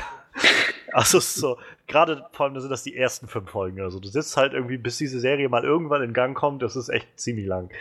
Aber ja, also insofern, ich kann das Fehlerproblem sehr gut verstehen. Und äh, wenn es nur eine Folge ist, denke ich dann so, naja, gut, was soll's. Ja, verknärbar. Könnte schlimmer sein. So. Wäre natürlich auch schöner, wenn sie auch da irgendwas Interessantes hätten, aber könnte auch deutlich schlimmer sein. Oh ja. Ähm, Animes. Ähm. Ach ja. Ähm, ja, dann würde ich sagen, äh, danke an dich, Frederik, diese okay. Woche, auch wenn es ja nicht so viel gab irgendwie zu berichten, aber immerhin. Ähm, mal schauen, was nächste Woche kommt. Wie gesagt, haltet die Augen offen auf der Website. Ähm, wir wollen jetzt in unsere Review starten und vorher noch, ich glaube, Manuel verabschieden. Ja, ja, ja. Es ist so, ich, ich bin ja der Horror-Experte, ne? Und das, das ist mir echt zu unhorror so. Das wäre für mich jetzt ein richtiger Horror gewesen. ah, ah, ah. Ja. Es gibt Ey, übrigens auch ein, äh, die Schöne das Biest Horrorfilm. Ja. Den soll ich vielleicht mal entwerfen. So. Den habe ich allerdings nie gesehen. Schön. Weiß ich nicht. Nee, der, der soll auch nicht so gut sein. Dank, danke für die Information. Ja, er, war stets bemüht. ja. Ja, Manuel hat sich äh, nicht da, dazu durchringen können, äh, Schön und das Biest zu schauen. Ah, Ähm, ja, ja, ich weiß. ich weiß, ich weiß. kann passieren. Also, Ähm, das, Dafür schreibt er jetzt demnächst ein paar Horror-Reviews. Also Genau, immerhin ja. als Das, Strafe. das ist der Deal, das ist der Deal. muss ja jetzt jeder hier auch seine Leistung bringen, ne? Also das insofern. Vielleicht setze ich mich jetzt hin und bastel noch ein paar Visitenkarten oder so. das ist auch eine gute Idee. Das ist auch eine sehr gute Idee. Ja, dann äh, wir starten jetzt in unsere Review zu äh, Beauty and the Beast und Manuel wird nächste Woche wieder hier sein, wenn Ja. er über Power Rangers reden kann. Oh ja, da freue ich mich sowas von drauf. Ja, äh, ich wünsche euch noch einen schönen Abend und natürlich den äh, Zuhörern auch. Und äh, ja, wir, wir hören uns nächste Woche und lesen uns vielleicht sogar schon früher. Ciao. Tschö. Gut, wir machen das jetzt mal so, dass wir mal schauen, was wir im Vorfeld erwartet haben von Beauty and the Beast. Und dann wollen wir mal näher reinschauen, was uns dann gut gefallen hat. Ähm, ich fange mal fix an. Ich habe recht hohe Erwartungen gehabt, glaube ich. Also ich habe ähm, letztes Jahr den The Jungle Book gesehen, den Film. Das war diese Live-Action-Adaption von dem ursprünglichen Dschungelbuch aus den 60er Jahren, glaube ich. Ja. Und ich muss sagen, also ich fand das Original von Dschungelbuch nie so wirklich interessant. Es war für mich nie so ein toller Film und dafür fand ich dieses Remake sozusagen, dieses neue Adaption wunder, wunderschön. Ähm, es ist wahrscheinlich ein bisschen weit hergeholt, das ganze Live-Action-Adaption zu nennen, weil irgendwie alles außer diesem kleinen Jungen animiert war. Aber selbst das war einfach super. Also es war einfach super toll gemacht. Es hatte so ein tolles visuelles ähm, so einen tollen visuellen Charakter. Es hat ein tolles Schauspiel gehabt, so viel Herz gehabt und irgendwie diese alte Geschichte für mich ganz, ganz neu aufgelegt, sodass ich wirklich sehr berührt auch davon war. Auch wenn man so eigentlich schon erahnt hat, was passiert. Und ja, dann gab es ja auch irgendwann die Nachricht so, ja, schön und das Biest wird gemacht. Dann gab es immer mehr so Casting, was mich dann mehr äh, so aus, äh, rausgeholt hat, irgendwie so unterm Stein hervorgeholt hat. Das war so Emma Watson als Belle, krasse Wahl fand ich dann so. Ich wusste nicht, dass sie singen kann, aber okay. Dann äh, Luke Evans als Gaston. Also jeder, jeder Film, in dem ich ihn irgendwie letztes Jahr gesehen habe, in jedem Film wurde ich immer wieder daran erinnert und habe gedacht, so, ich glaube, der wird so einen geilen Gaston machen, weil gerade als wir bei Girl on the Train waren letztes Jahr, das war so ein Film, ich war jetzt kein großer Fan davon, aber er war halt schon ziemlich gut als dieser abusive, äh, irgendwie a- Agro-Freund oder so, dass ich gedacht habe, das ist irgendwie ein guter Gaston, das passt irgendwie gut. Und naja, dann gab es so die Nachricht, wer die alle sprechen wird, die ganzen Figuren, die so auftauchen, dass Ewan McGregor äh, Lumiere sprechen wird, dass Ian McKellen äh, wird äh, Coxworth sprechen und so diese ganzen Sachen, die dann so rauskamen, Kevin Klein spielt Bells Vater, alles, was dann dazu kam, hat mich immer wieder dazu gebracht zu sagen, ja, das klingt alles verdammt gut irgendwie. Und äh, ich habe den originalen Beauty and the Beast Film, glaube ich, in meinem Leben zweimal gesehen oder so. Und ich fand ihn gut, aber ich fand ihn wirklich gut, aber wir haben den halt nie bei uns auf Videokassette gehabt, als wir klein waren. Und äh, wir hatten bloß eine dieser billigen Fortsetzungen. Das war dann die Schöne und das Biest irgendwie Weihnachtszauber oder irgendwas. Oh Gott, ja. Di Ja, ja. Direct to VHS. Das fand ich damals halt gar nicht schlecht, aber ich kannte halt das Original nicht. Und dann, als ich irgendwann das Original gesehen habe, war das sein, okay, dieser Film ist irgendwie wesentlich besser gemacht, so als der andere, so höher produziert, mit mehr Geld und so. Man merkt, die Animationen sind wesentlich besser als äh, die anderen und so. Naja. Wie gesagt, ich habe irgendwann dann mal den äh, Originalfilm gesehen von 1991 und ich meine, es ist wirklich ein wunderschöner Film. Und äh, ich kann auch gut verstehen, dass es der erste Animationsfilm war, der für einen äh, Best Picture Award nominiert wurde bei den Oscars. Und naja, dann ein paar Jahre später haben sie dann ja auch den ex, diese extra Kategorie mit bester animierter Film eingeführt, damit man sich nicht mehr die Scham geben muss, dass ein animierter Film zusammen mit in Anführungszeichen richtigen Filmen irgendwie animiert wird. naja, aber super Film, tolle Musik gewesen bei dem Original und ich gerade mit dem Eindruck von äh, The Jungle Book habe ich halt echt so gedacht, meine Güte, wenn sie das jetzt schaffen, das Ganze nochmal Realfilm zu machen, so tolle Schauspieler dabei sind, das Ganze auch noch so ein bisschen mit so einem neuen Twist irgendwie rauszubringen, dass man halt nicht das Gefühl hat, von es ist als eins zu eins rübergebracht, sondern es steht schon noch so ein bisschen für sich alleine, dann wäre ich schon so voll zufrieden. Und ja, das waren irgendwie, glaube ich, ziemlich hohe Erwartungen, aber ich glaube auch äh, realistisch. Wie sah es bei Da- euch aus? Ja, also im Gegensatz zu dir hatten wir die Kassette hier, die Videokassette hier zu Hause und ich habe diesen Film geliebt. Also wir hatten ja generell alle Disney-Videokassetten gefühlt, die es so halt gab, was der heiße Shit war. Aladdin, äh, Ariel, die Meerjungfrau und so weiter und so Ja, weiter. das ist diese ganze große Disney-Renaissance in den 90ern gewesen. Ja, ganz genau. Und äh, ah, ich, ich habe diesen Film, wie gesagt, abgöttisch geliebt. Aufgrund der Lieder, aufgrund allem Sachen. Ich als kleines Kind fand, äh, fand das äh, schon damals toll. Und dann habe ich halt diesen, das auch gehört, dachte mir zuerst, hm, okay, ein Reboot, Remake, was auch immer. Ah, Ah, wird schwierig. Und dann habe ich die ersten Trailer gesehen und äh, Emma Watson, mhm, Luke Evans, mhm, äh, da, da wurde ich dann schon ein bisschen aufmerksamer. Und ja, also ich hatte auch verdammt hohe Erwartungen an diesen Film. Und dazu ist zu erwähnen, ich habe ihn jetzt auf Deutsch gesehen und nicht im O-Ton. Nur mal so schon mal als Vorbemerkung.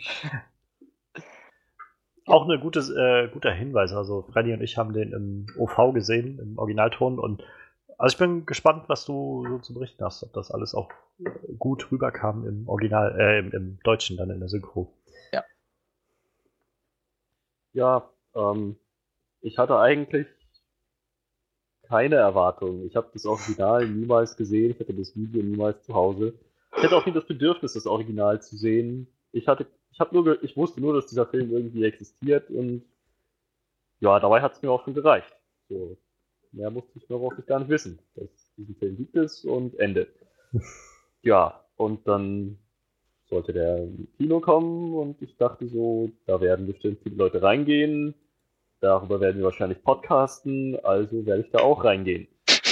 Und meine Erwartung an den Film war, äh, Emma Watson zu sehen, wie sie jemand anderen spielt als Hermine und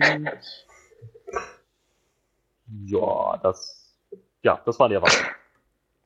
Du wirktest ja vorm Kino, bevor wir reingegangen sind, so die ersten Minuten noch so ein bisschen besorgt irgendwie, was den Film angeht. Zum, ähm, also ich erinnere an, an, unserer, äh, an unser kleines Flashlight damals zu La La Land.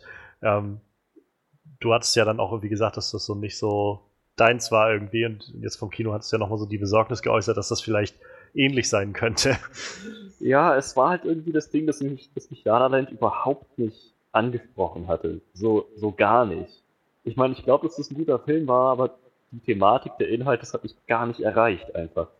Und ich hatte jetzt, ich, ich dachte, das liegt jetzt wahrscheinlich einfach daran, dass es dieses, ja, Kitsch, Musical, äh, Liebesdrama ist irgendwie so, dass ich dachte, das, das gibt mir irgendwie nicht so viel. Und deswegen war schön, dass Beast ja doch ziemlich ähnlich ist in der Richtung mit, mit viel Gesang und ganz viel Liebesdrama und, und so weiter und so fort. Ja, also vielleicht wird auch der Film mich einfach nicht erreichen, egal wie gut er ist. Ähm, aber ich habe einfach mal gehofft, dass es nicht dazu kommt. Ich bin nicht mit der Erwartung reingegangen, er wird Hm. mich nicht erreichen. Ich hatte nur diese, diese kleine Befürchtung in meinem Hinterkopf, aber habe die versucht, eigentlich größtenteils auszuknipsen. Kannst du denn die ursprüngliche Geschichte im Vorfeld schon? Ja, Also war es jetzt auch nicht so, dass sich das alles so überrascht hat, was da so passiert ist. nee, aber ich sag mal, wie mit allen Märchen, der Plot ist doch mehr oder weniger vorhersehbar. Das stimmt wohl, ja. Ja, aber ich, ich wusste schon, worum es ungefähr geht und ähm, was so passiert. Ja. Ja. Ja. Obwohl ich sagen muss, Schön und das Biest ist, finde ich, jetzt nicht so ein, so ein typisches Märchen irgendwie, was ich häufiger mal jenseits des Films gehört habe. Also es ist so ein Märchen, aber ich glaube, es ist auch ein französisches Märchen. Ja. Und ähm, Ja, weiß ich nicht. Hab ich, also ich weiß, meine Eltern haben nie irgendwie meiner Schwester und mir äh, die Schöne und das Biest erzählt, wenn es dann irgendwie Märchenstunde war oder sowas in die Richtung. Wir hatten sowas wie Märchenstunden prinzipiell nicht. Es war einfach so, dass, keine Ahnung, auf Kika und diesen ganzen Sendern halt immer mal wieder so Märchenverfilmungen liefen. Im Kindergarten haben sie damals noch auf, auf Video und VHS äh, das, das abgespielt. Äh, und dann dachte ich so, ja, ich habe Schneewittchen gesehen, ich habe das Storybuch gesehen, halt beides irgendwie Kindergarten, dass ich noch hm. fünf Jahre alt war oder so. Und Schön und das Biest lag auch irgendwo rum, aber habe ich nie gesehen und hat auch nicht das Bedürfnis. Also, ähm, ich muss ja sagen, ich habe auch keinen Kika gehabt als Kind. Oh. Dun, dun, dun. Also, mir hat es nie gefehlt. Rechtlich. ORF und ZDF, ne? Ja, aber wir hatten halt, wir hatten den Empfang einfach nicht bei uns zu Hause. Ich weiß nicht warum. Keine Ahnung, ah. wir hatten den Sender einfach nicht. Ich, mir hat es dann auch nicht so wirklich gefehlt. Also klar, als Kind hast du dann schon irgendwo in der Fernsehzeitung dann mal so den, den Ablauf gesehen, dachtest so, das ist, sieht aber cool aus, das würde ich schon gerne gucken, aber es kommt irgendwie nirgendwo anders. Simsalagrim war so eine Sache. Oh ja. ja. Ein, einmal die Woche so oder toll. Kam das so auf WDR oder sowas und dann habe ich das auch mal gesehen, aber ansonsten habe ich das Gefühl, es kommt wie jeden Tag im Kika. Aber naja. Ja. Äh, kleiner Fun Fact, also das Märchen ist, wie du sagtest, aus Frankreich, äh, heißt im Original La Belle et la Bête und äh, ist tatsächlich, das hat mich auch jetzt im Nachhinein so gewundert, dass Disney sich dieses Märchen genommen hat, weil das wirklich, sage ich mal, ein Nischenmärchen ist. Würde ich jetzt mal so behaupten, weil es halt nicht das große von den Gebrüder Grimm ist, sage ich mal. Ja. Sondern genauso wie, ähm, was auch wenig Leute kennen, Blaubart, was ein ziemlich brutales Märchen ist. Äh, ist auch französisch, aber die Franzosen haben das ziemlich drauf. Ja, nur mal so, nebenbei. Ich muss sagen, von Blaubart äh, hatte ich halt bis vor ein, zwei Jahren gar nichts gehört oder nicht, nie was von gewusst. Und dann habe ich halt irgendwann angefangen, die Fable-Comics zu lesen. Und gleich in den ersten paar Issues ist halt Blaubart einer der zentralen oder einer der etwas häufiger auftretenden Charaktere. Und das war dann, wo ich mich gefragt habe, wer ist denn das? Und habe dann irgendwie so ein bisschen gegoogelt und dann, oh, das ist ziemlich, das ist ziemlich heftig. Oh ja. Ich bin halt durch, äh, durch Cornelia Funkes Reihe ähm, Reckless draufgestoßen. Ja. Damals und habe mir auch hier ein Märchenbuch geholt. Ist ja jetzt aber auch egal. Wir sind beim Schön und das Biest. ja, genau. Ähm, dann lasst uns gleich mal schauen, was hat uns denn gut gefallen an dem Film. Ähm, also ich sag mal gleich eine Sache, die mir sofort im Kopf geblieben ist und die ich auch irgendwie seit ich jetzt Sonntag drinne war, äh, immer wieder vor mich her so, ich finde diesen Song Evermore so schön. Das ist irgendwie, der beste Song in dem ganzen Film gewesen, fand ich. Und gerade dadurch, dass es dann auch nochmal ein neuer Song war, den sie gemacht haben, äh, einer dieser neu geschriebenen Songs, ähm, hat mich das irgendwie noch viel mehr erreicht. So, ich hatte halt das Gefühl von, wow, das ist wirklich was, was, was ich noch nicht gesehen habe in diesem Universum, sag ich mal. Das war auch im Original nicht drinne und trotzdem erweitert es irgendwie diesen, diesen Charakter von dem Beast so unglaublich irgendwie mit dieser, mit diesem, mit dieser okay. Ballade irgendwie, die er hatte, nachdem äh, Bell dann gegangen ist. Also, Achso, okay, gut, ich wollte gerade fragen, weil ich habe es ja nur auf Deutsch geguckt, deswegen. Okay. Auch der einzige Song, den das Beast überhaupt gesungen hat, ne? Äh, stimmt, ja. Haben, haben Sie die, die äh, Lieder dann auch ins Deutsch übersetzt? Ja, ah, okay. die Lieder wurden auf Deutsch gesungen. Interessant. Ich habe mich das während des Films so gefragt, ob sie die wohl übersetzen oder sind die wohl untertiteln oder sowas? Ähm, ja. Du hast es auch im Trailer schon gesehen. Da hat ja ah, okay. Bell auch schon angesungen und da, ja, ist ein Punkt, bei dem ich etwas mehr reden werde. Okay, okay. Aber also, das war halt so ein, auf jeden Fall so ein wunder, wundervoller Song. Ich fand den so schön und ich höre den jetzt auch immer gerade drauf und runter. Also, ähm, kann ich nur empfehlen, dir den auch mal im Original anzuschauen. Und darüber hinaus komme ich dann, also würde ich auch gleich sagen, Dan Stevens macht auch irgendwie so eine tolle äh, Performance, so als äh, großteils ja bloß Voice Actor, die er dann da hat als Beast sozusagen. Mhm. Aber das auch rüberzubringen, was dieses Beast dann doch empfindet in diesen verschiedenen Momenten und dann halt auch im Gesang das Ganze noch zu transportieren, fand ich ganz, ganz groß. Also war eine ganz große Leistung. Ja, das stimmt. Ja, ich, also schließe mich vielleicht gleich mal an. Die Musik war irgendwie das Beste am Film. So, fand ich. Es war echt, echt, die meisten, die meisten Songs haben mir sehr, sehr gut gefallen. Einige davon waren ja auch im Originalfilm, habe ich gehört. Hm. Und also sie kam mir halt bekannt vor. Ja, Be My Guest habe ich schon habe ich irgendwo schon öfter mal auch gehört. Vielleicht, vielleicht hast du die, äh, die Parodie bei den Simpsons gesehen, wo Mr. Smithers die ganzen Hundewelpen haben will für, seinen, äh, für seine Kollektion, weil er sich daraus Kleidung nähen will. Und dann singt er den Song See, My See- Vest. Ja, ja. Und das ist fast Ah. eins zu eins eine, eine Kopie davon. See my, My vest, West, see my vest. West. It's made of Gorilla Chest. Alles Genau. klar. Ja, dann kannte ich das daher. Hab den jetzt aber zum ersten Mal in seiner vollen Länge und mit dem Originaltext gehört. Und ja, also so ziemlich wie die meisten anderen Songs. Einige von den Songs fand ich vielleicht ein kleines bisschen zu kitschig, aber es ist ein Märchen, was hat was anderes dürfte ich gar nicht erwarten. Ich fand die meisten Songs echt sehr, sehr, sehr schön. So, je nachdem, welcher, welcher Stil eben angeschlagen wurde. Manches war sehr bombastisch, manches war halt echt witzig, anderes war wirklich bewegend, halt wie gerade wie diese Ballade von den Beast, Forevermore. Also ich, die Musik war irgendwie für mich das Beste am Film. Also ich finde halt, sie haben halt auch sehr gut, sehr gut angefangen, diese neuen Sachen halt zu schreiben. Also ich kannte halt auch schon die, die alten Titel, die im Originalfilm dabei waren. Und auch, dass sie die nochmal übernommen haben, fand ich auch sehr, sehr schön.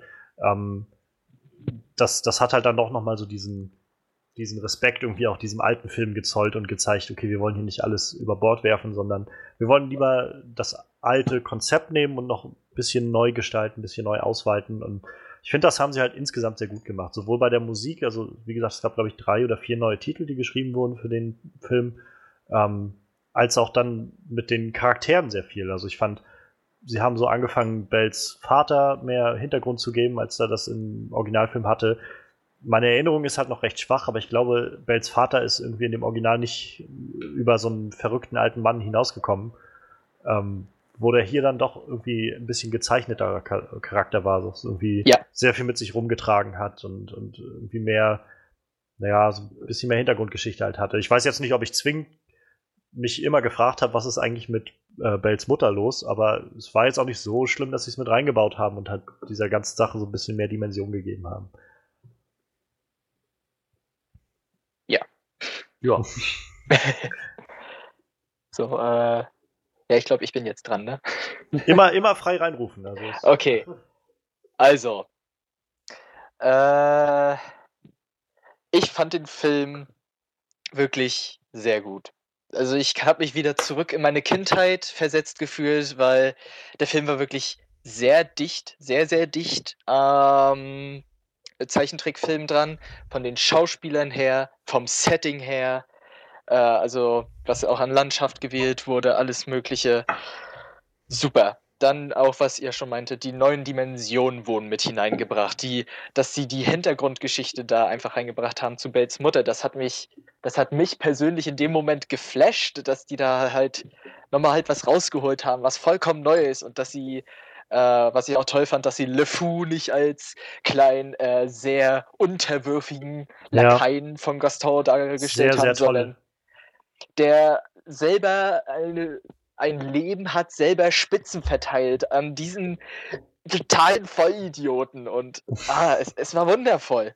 Und ähm, auch, dass sie jetzt, sage ich mal, auch jetzt äh, mal gesagt, Dunkelhäutige mit reingebracht haben, fand ich auch gut, äh, um das halt so ein bisschen schöner darzustellen und dass sie halt das Biest so als äh, am Anfang als Sonnenkönig so mäßig dargestellt haben. Auch eine vollkommen super Idee. Äh, Da war so, Ja. eine kleine, äh, so, so eine kleinen Details, die mich so richtig erfreut haben, gleich am Anfang auch in dieser Eröffnungsszene, wo dann dieses Voice-Over kam, das, äh, was dann da passiert ist mit dem König und wie die dann da alle getanzt haben, wo ich so saß und dachte so, Alter, die tanzen da gerade Menuett. Die haben Ja. da so, die haben da so viel, sich so viel Gedanken gemacht, dass die die jetzt nicht einfach nur irgendwie tanzen lassen, sondern okay, in der Zeit hat man auch Menuett getanzt. Mehr gab's einfach nicht so. Richtig. das war der Tanz der Zeit. Das fand ich so, Und ein schönes Detail irgendwie. halt mit dem Cembalo und der Sängerin Oh ja. daneben. Ja, Mann, so war das früher. das war eine coole Party. So. ah, und ich, ich war einfach hin und weg. So, kommen wir zu, dann aber zu den Synchronstimmen. ähm, Also wenn du, wenn du Ja. da so ein bisschen drauf, äh, wenn das was ist, was dir nicht so gut gefallen hat, dann warte noch ein bisschen. Ja, Ja, okay, also okay. ich, Ja. ich, äh, ich würde auf jeden Fall noch sagen, was mich sehr, sehr gefreut hat und sehr angesprochen hat in dem Film auch, äh, war, wie du schon sagtest, auch LeFou. Also ich finde, gerade da so einen tieferen Charakter auch draus zu machen, der irgendwie auch so ein, wie du schon sagst, ein eigenes Leben irgendwie mitführt, fand ich sehr, sehr schön. Ich finde, es war jetzt ein bisschen, bisschen zu übertrieben, wie sie im Vorfeld dann noch so angekündigt haben. Ja, das wird der erste offen schwule Charakter in, in einem Disney-Film. Das haben sie dann doch irgendwie recht äh, versucht, so alles durch die Zeilen so bloß so anzudeuten. Es war schon relativ verständlich, aber es war jetzt auch nicht so, dass es irgendwie einen offenen Moment gab, wo er irgendwie einen Mann geküsst hat oder irgendwie gesagt hat, ich bin schwul oder so. Sondern Ja. es war alles nur so ein, okay, jeder weiß irgendwie, was Sache ist, aber naja. Aber auch das fand ich halt sehr, sehr gut gespielt, so sehr, sehr subtil auch irgendwie dargestellt, so wie äh, Joss Gad das gemacht hat. Auch so ein toller Sänger, der Typ. Im, Im Original jetzt auch im Englischen hat er so cool gesungen an vielen Stellen, fand ich. Und auch wenn ich manchmal so ein paar Sachen ein bisschen zu krass fand, also auch wie sie, ähm, wie sie dann den Vater von Belle, den Maurice, da an den Baum gebunden haben und so. Das war, wo ich dann, okay, aber es war halt wieder gut, um zu zeigen, dass halt äh, LeFou halt anfängt, so Sachen zu hinterfragen und zu sagen, okay, will ich wirklich irgendwie damit zusammenhängen, auch wenn ich halt ganz offensichtlich was für diesen Mann da empfinde, für Gaston. Oder will ich halt, naja, irgendwie irgendwann sagen, das ist falsch, was hier gemacht wird gerade. Und Ja. das war zum Beispiel, wie gesagt, eine Sache, gerade mit LeFou, so so ein Nebencharakter, wo ich gedacht habe, da haben sie auch wieder viel reingesteckt. Und was mir sehr gut gefallen hat, sie haben so ein paar Kleinigkeiten aus dem Original äh, sich zu Herzen genommen und so ein bisschen ausgebessert, wo man immer so ansetzen konnte und sagen konnte, naja, seien wir doch mal ehrlich, wieso weiß niemand von denen von diesem Schloss, das da irgendwie zehn Minuten entfernt irgendwo Ja. ist? Wieso hat jeder vergessen, dass auf einmal dieser Prinz, den sie hatten, da einfach verschwunden ist und so? Und dass sie jetzt das so alles angefangen haben zu erklären, um zu sagen, naja, der Zauber dieser Enchantress, wie, wie heißt das im Deutschen? Wie haben sie sie da genannt? Fee. Fe- Einfach Fee, okay. Ha, das ist so Ähm, kompliziert. Also im Englischen war es halt Enchantress und ich, wir mussten, also ich musste gleich an Suicide Squad denken. Ja. Und naja, auf jeden Fall war das halt so, sie hat dann ja ihre, die Erinnerungen der Leute da gelöscht, die da alle waren und so. Das waren so Kleinigkeiten, wo ich gedacht habe, das, das fügt dem Ganzen halt schon so ein bisschen mehr Dimensionen. Man kriegt das Gefühl von, die machen sich halt Gedanken darum, dass das halt, äh, dass man so ein bisschen diese Plotholes, die so entstanden sind, irgendwie im Original, ein bisschen ausradiert.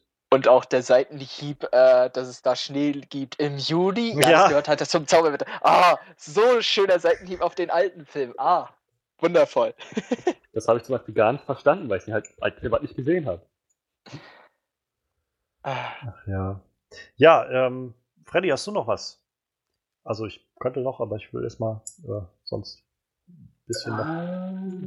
Ähm, Ich mochte den Humor. Ich mochte den Humor sehr gerne. Es war so diese paar kleinen Sachen, die halt eingebaut wurden. So Situationskomik. Oh ja. Das war, war ziemlich schön. Vor allem so mit, vor, vor, vor allem die, die, ähm, die, die, die, belebten Gegenstände miteinander interagiert haben, mit dem Biest gesprochen haben. Das war immer, das, das war echt so, so ein schöner Kontrast, irgendwie dieses grinnige Biest zu haben auf der einen Seite und auf der anderen Seite halt diese kleinen Gebrauchsgegenstände, die irgendwie immer nur an das Gute in ihm appellieren, so und ihn damit auch irgendwie teilweise erreichen. Das war irgendwie ganz nett zu sehen. Gerade Lumiere und Coxworth waren auch wieder so. Ja. Es hatten so eine schöne Chemie zusammen, finde ich. Also Ewan McGregor und Ian McKellen ja. im Original, die haben so schön so gegeneinander auch immer oft dann gespielt und dieses, ach, keine Ahnung, also so wie sie dann auch hier von Unruh hieß er dann wahrscheinlich wieder wieder Genau. im Deutschen. Ja. Äh, wie sie ihn dann immer so dieses, so ein bisschen unterwürfige und so mit diesem, äh, keine Ahnung, naja, okay, jetzt ist er schon weg. So, wenn er jetzt noch da wäre, hätte ich ihm aber die Meinung gesagt, so ungefähr. Ja. Oh, da kommt, da kommt der, äh, der Master zurück. So, was, was, wo, wo, so, das, ja, da habe ich dich fast gekriegt. Das, das, ist so, das ist so wirklich toller Humor gewesen, finde ich. Das, das haben sie echt super, super schön eingebunden in diese ganze Sache. Ähm, es hat echt Spaß gemacht. Äh, Also ich habe mehr gelacht, als ich tatsächlich erwartet habe. Also ich habe schon gedacht, dass das eine sehr unterhaltsame Sache wird, aber ich habe halt nie, gar nicht so in Betracht gezogen, dass ich wirklich so richtig herausgelockt werde, um so wirklich viel zu lachen. Ja, Das hat, fand ich sehr, sehr schön. Das hat mich sehr, sehr erfreut dabei. das fand ich auch sehr überraschend. Auch zu der Endgag von Ian McKellen, dass er wieder eine Uhr sein will. Oh, Ja. Hammer. Oh, es war wundervoll. Aber auch das sind wieder so diese Details, die sie dann eingebaut haben, so dieses, ähm, hier hat es auch eine Konsequenz gehabt, wenn dieser, also eine wirklich tiefgreifende Konsequenz, wenn das äh, Blüt letzte Blütenblatt gefallen ist. Die wurden dann einfach zu diesen Gegenständen. Und ja, das, das war vorbei so. Ist, ja. ja, und äh, auch, dass diese Gegenstände überhaupt, dass sie verwandelt wurden, weil sie halt schon irgendwie mit involviert waren, dass sie halt den, äh, ihren Meister da, ihren Master nicht zum Guten erzogen haben oder sowas. Und das schon so ein bisschen auch noch, weil das, also es war, glaube ich, auch im Original immer so ein Punkt, wo dann so, warum hat diese Fee oder was sie dann ist, äh, einfach seinen gesamten äh, Servicekreis da irgendwie mit verwandelt. Ist das nicht ein bisschen arschig so? und letztendlich haben sie dann da trotzdem eine Erklärung für gefunden und sich gesagt, na gut, wir sollten das vielleicht tatsächlich nicht einfach so stehen lassen, sondern bisschen weiter ausführen. Ja, das war halt damals so, wenn man so lange Zeit nicht mehr gezaubert hat und dann einmal, dann, dann ist es halt ein bisschen mehr. Das kann mal passieren. Ja, auch dass sie den, den Prinzen ja im Prinzip nicht äh, im Prinzip, äh, ja. äh, dass sie ähm, dass sie den halt auch nicht 10 gemacht haben wie im Original, so, also in der originalen Geschichte, dass der halt 10 ist und man sich dann so fragt, wow, sie hat da gerade einen zehnjährigen Jungen verzaubert, weil er irgendwie eine wildfremde Frau an der Tür abgewimmelt hat, sondern dann hier auch das angeglichen haben und so allem. Er war halt schon ein erwachsener Mann, der irgendwie einfach nur ein Arsch war. So. Und, ja. und auch, also das führt auch wieder zu dem zurück. Ich habe halt, obwohl ich die Geschichte kannte, mich dann doch wieder sehr, sehr berührt gefühlt durch viele der Momente. Also ähm, Gerade mit dem Beast, das war sowas, wo ich gedacht habe, ja, okay, ich hab's verstanden, er ist halt ein Arsch und so. Aber gerade dann so in der zweiten Hälfte des Films hat mich das dann doch schon sehr erreicht, was dann so mit ihm passiert ist, nachdem er dann von dem Wolf da angegriffen wurde und so. Ähm, und sie dann ihn wieder hochgepäppelt hat und so. Und auch dann, die, wo sie dann getanzt haben und so. Es ist diese ganzen Momente, auch ihre, ich meine, da komme ich später, glaube ich, nochmal drauf, wenn wir dann beim zweiten Teil sind, aber beim nächsten Teil sind, aber ähm, auch dieser Moment, wo sie dann in Paris waren, ähm, an sich, wie, wie er halt dann so ein bisschen sich geöffnet hat und beide dann so eine Verbindung irgendwie miteinander gefunden haben, dass sie diesen Moment geteilt haben und äh, wahrscheinlich auch die Pestpocken, die da noch in der Luft lagen oder so. Das fand ich schon ziemlich bewegend, muss ich sagen. Also, ja. das war eine sehr, sehr schöne Sache.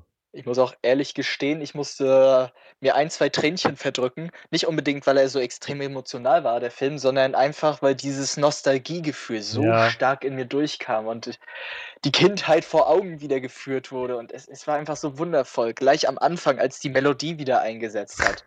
Boah, es war einfach schön. Das ist auch, glaube ich, dann so ein, so ein nächster Punkt, wo ich so denke, das hat also für mich auch ganz viel mit Inszenierung zu tun gehabt, warum das gut funktioniert hat. Also während La La Land für mich halt, also generell La La Land ist immer noch so mit einer meiner liebsten Filme der letzten Jahre.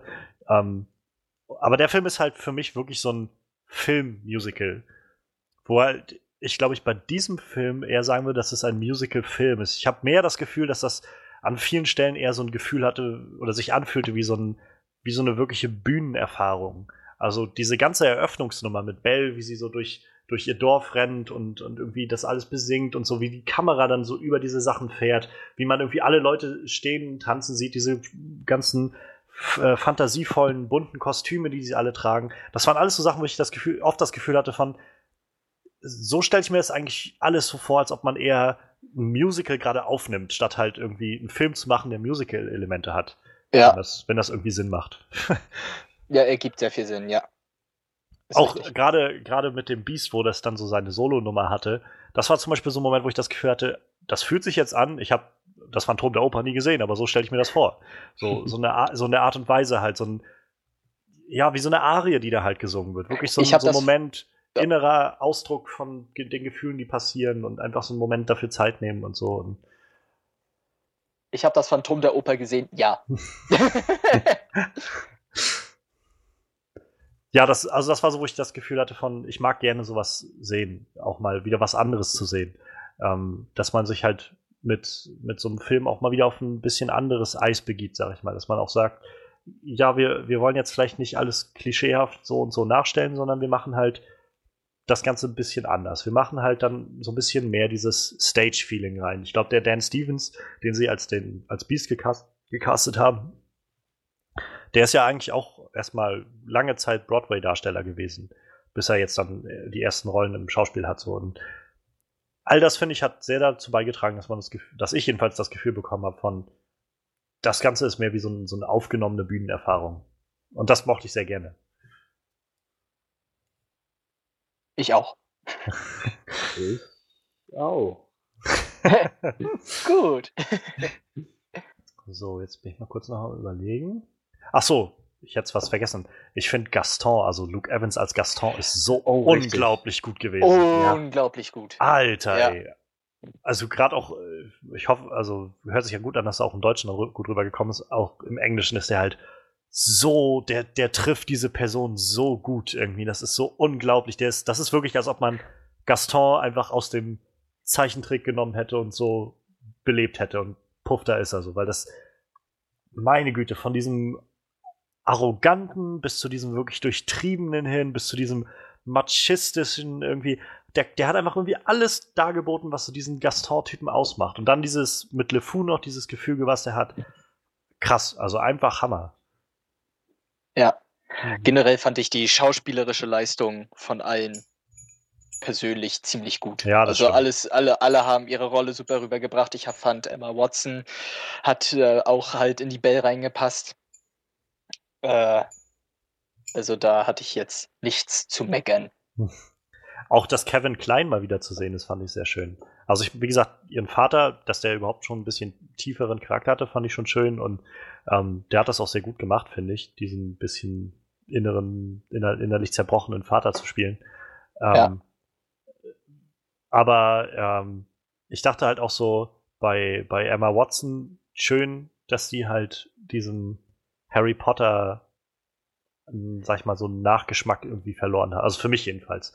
Ich hatte irgendwie keinen Moment, wo ich mich so sehr an Hermine erinnert gefühlt habe oder so. Ja, Oh, sondern war Bell. Für mich halt ja. Also ich habe, ich muss dazu aber auch sagen, ich, mach- ich mache mich wahrscheinlich ein bisschen unbeliebt damit. Ich bin jetzt kein Hardcore Harry Potter Fan. So, ich, ich finde die Filme okay und die Bücher sind halt auch, habe ich alle gelesen und sind auch sehr gut. Aber ich fand die Filme alle so irgendwie okay und ich war jetzt auch für die letzten Filme dann nicht mehr im Kino oder so und es ist okay. So. Und insofern habe ich jetzt auch nicht die mega Verbindung, aber ich weiß, viele sehen ja dann doch immer so in Daniel Radcliffe und Emma Watson dann immer noch so Harry und Hermine auch und, und ist, ich finde, Daniel also- Radcliffe hat das schon sehr gut geschafft in den letzten Jahren, das so loszuwerden und das ist jetzt eine der Rollen, die ich, in denen ich sie sehe und denke so, das ist Belle, das ist jetzt nicht Hermine irgendwie in meinen Augen. Ja, für mich war es schon noch Hermine. also, da werden wohl noch ein paar weitere Rollen kommen müssen, in denen sie jemand anders spielt, bis ich dieses Gefühl loswerde. Ja. Aber auch krass, wie gut die singen konnte, das wusste ich Oh auch ja, nicht. aber ich glaube, das ist doch so ein prinzipielles Ding bei, bei Schauspielern aus Großbritannien und den USA, dass das so, Gesang zählt da irgendwie so mega zur, zur Ausbildung und nur wenn du Ja. richtig gut singen kannst, dann bist du auch, kommst du auch groß raus. So. Hugh Jackman hat sich auch nicht, dass der gut singen kann, bis den Miserable und dann war ich echt aus den Socken gehauen. Na, der hat ja, bevor er schon Wolverine gespielt hat, schon lange am Broadway gesungen. Das wusste ich zum Beispiel auch nicht. Ja, ja, das ist, ist ziemlich krass irgendwie. Der ist unglaublich musikalisch und macht da ganz viel. Und es gibt ein sehr schönes Video, wo er, äh, ich glaube, bei den Tonys oder so ist. Ja, Ähm, und da, da macht ähm, Neil Patrick Harris die Moderation. Und dann kommt er auf die Bühne und dann haben die beide so ein Gesangsbattle, wer dann sozusagen der beste Moderator ist. So. das ist irgendwie sehr schön. Ja. Ähm, ja, ähm, wie, wie gesagt, also Hermine wollte ich gerade schon sagen, Emma Watson, krass. Also ich wusste, wie gesagt, ich wusste nicht, dass sie so gut singen kann. Es macht schon Sinn, also schon irgendwie mit so einer Schauspielausbildung. Aber ich meine, selbst mit Schauspielausbildung muss das jetzt nicht jedem so gut liegen, wie ihr das gerade liegt. Wo ich, also ich habe wirklich das Gefühl gehabt, das ist schon sehr beeindruckend. Also sehr, sehr krass gute Leistung. hat man ja gesehen bei Les Miserables mit Russell Crowe. Ich habe den Film nicht gesehen, aber ja, ich habe gehört, dass viele so ein bisschen, boah, hätte man vielleicht wen anders nehmen sollen oder so, meinten. Also man kann es gut so ausdrücken, Russell Crowe, er war stets bemüht. Ich glaube, er hat halt sonst irgendeine so eine Country-Band, die auch so relativ zweitklassig ist oder so. Ob man danach jetzt geeignet ist für Les Miserable, das weiß ich nicht. Aber ja, ähm, ich glaube, in so im Großen und Ganzen habe ich dann irgendwie so meine Sachen irgendwie abgearbeitet, die ich wirklich gut fand an dem Film. Ja doch, ich, ich auch. Dann lasst uns doch mal schauen, was vielleicht ein bisschen besser hätte gemacht werden können. Ähm, also ich habe so ein, zwei Sachen, aber ich warte auch erstmal gerne ab, ob euch noch äh, erstmal was auf der Seele brennt. Also ich fand, der Film hatte so ein paar Momente, in denen ich gedacht habe, gut, Märchen in allen Ehren, aber die Charaktere hier verhalten sich doch jetzt einfach nur dumm. Ich meine, zum Beispiel die, äh, die Szene, dass Bells Vater sich mal entschlossen hat, auf halber Strecke mitten im Nirgendwo dem einzigen Mann ans Bein zu pissen, der ihm geholfen hat. Er hat zu Gaston gesagt, nur Gaston ist ihm mit in den Wald gefolgt, um Belle zu retten. Und dann sagt er ihm, du wirst meine Tochter niemals heiraten, so weit kommst doch. Aber du musst mir schon noch helfen, sie zu finden. So. Dann, und dann wundert er sich, dass, dass Gaston auf ihn losgegangen ist. So, so, ein, so ein instabiler Typ. Das hätte er eigentlich, ich meine, ja klar, es ist ein Märchen und so weiter, aber trotzdem hätte er das eigentlich kommen sehen müsste. Das ist wirklich, wirklich dumm, dem einzigen Mann irgendwie seine einzige Motivation wegzunehmen, die ihn dazu anhält, dir überhaupt zu helfen. So, das, das, äh, das konnte ich nicht nachvollziehen. Ein anderer Punkt war halt auch wieder gut mit Bell, dass sie überhaupt das, das, das Biest rumgezeigt hat in dem Spiegel, meinetwegen. Ist, sie wollte verhindern, dass ihr Vater in die Klappmühle kommt, das ist auch okay. Aber noch eine Szene, wo ich dachte, das musste doch jetzt echt nicht sein. Das, vielleicht ist es, ja klar, es ist ein Märchen, aber ich hätte das schon ganz gern gesehen, dass die Charaktere sich nicht so dumm verhalten hätten. Noch so eine Szene war, wo das Biest die Möglichkeit hatte, Gaston einfach mal in den Tod stürzen zu lassen. Und es nicht gemacht hat und dann gesagt hat, nee, ich setze dich mal wieder sanft auf den Boden und sagte, du sollst verschwinden. Ach so, ja, deine Pistole liegt da auch noch irgendwo. Ja, die, die, die wirst du schon nicht aufheben auf dem Weg nach draußen, ich vertraue dir. Das fand ich ziemlich, ziemlich dumm.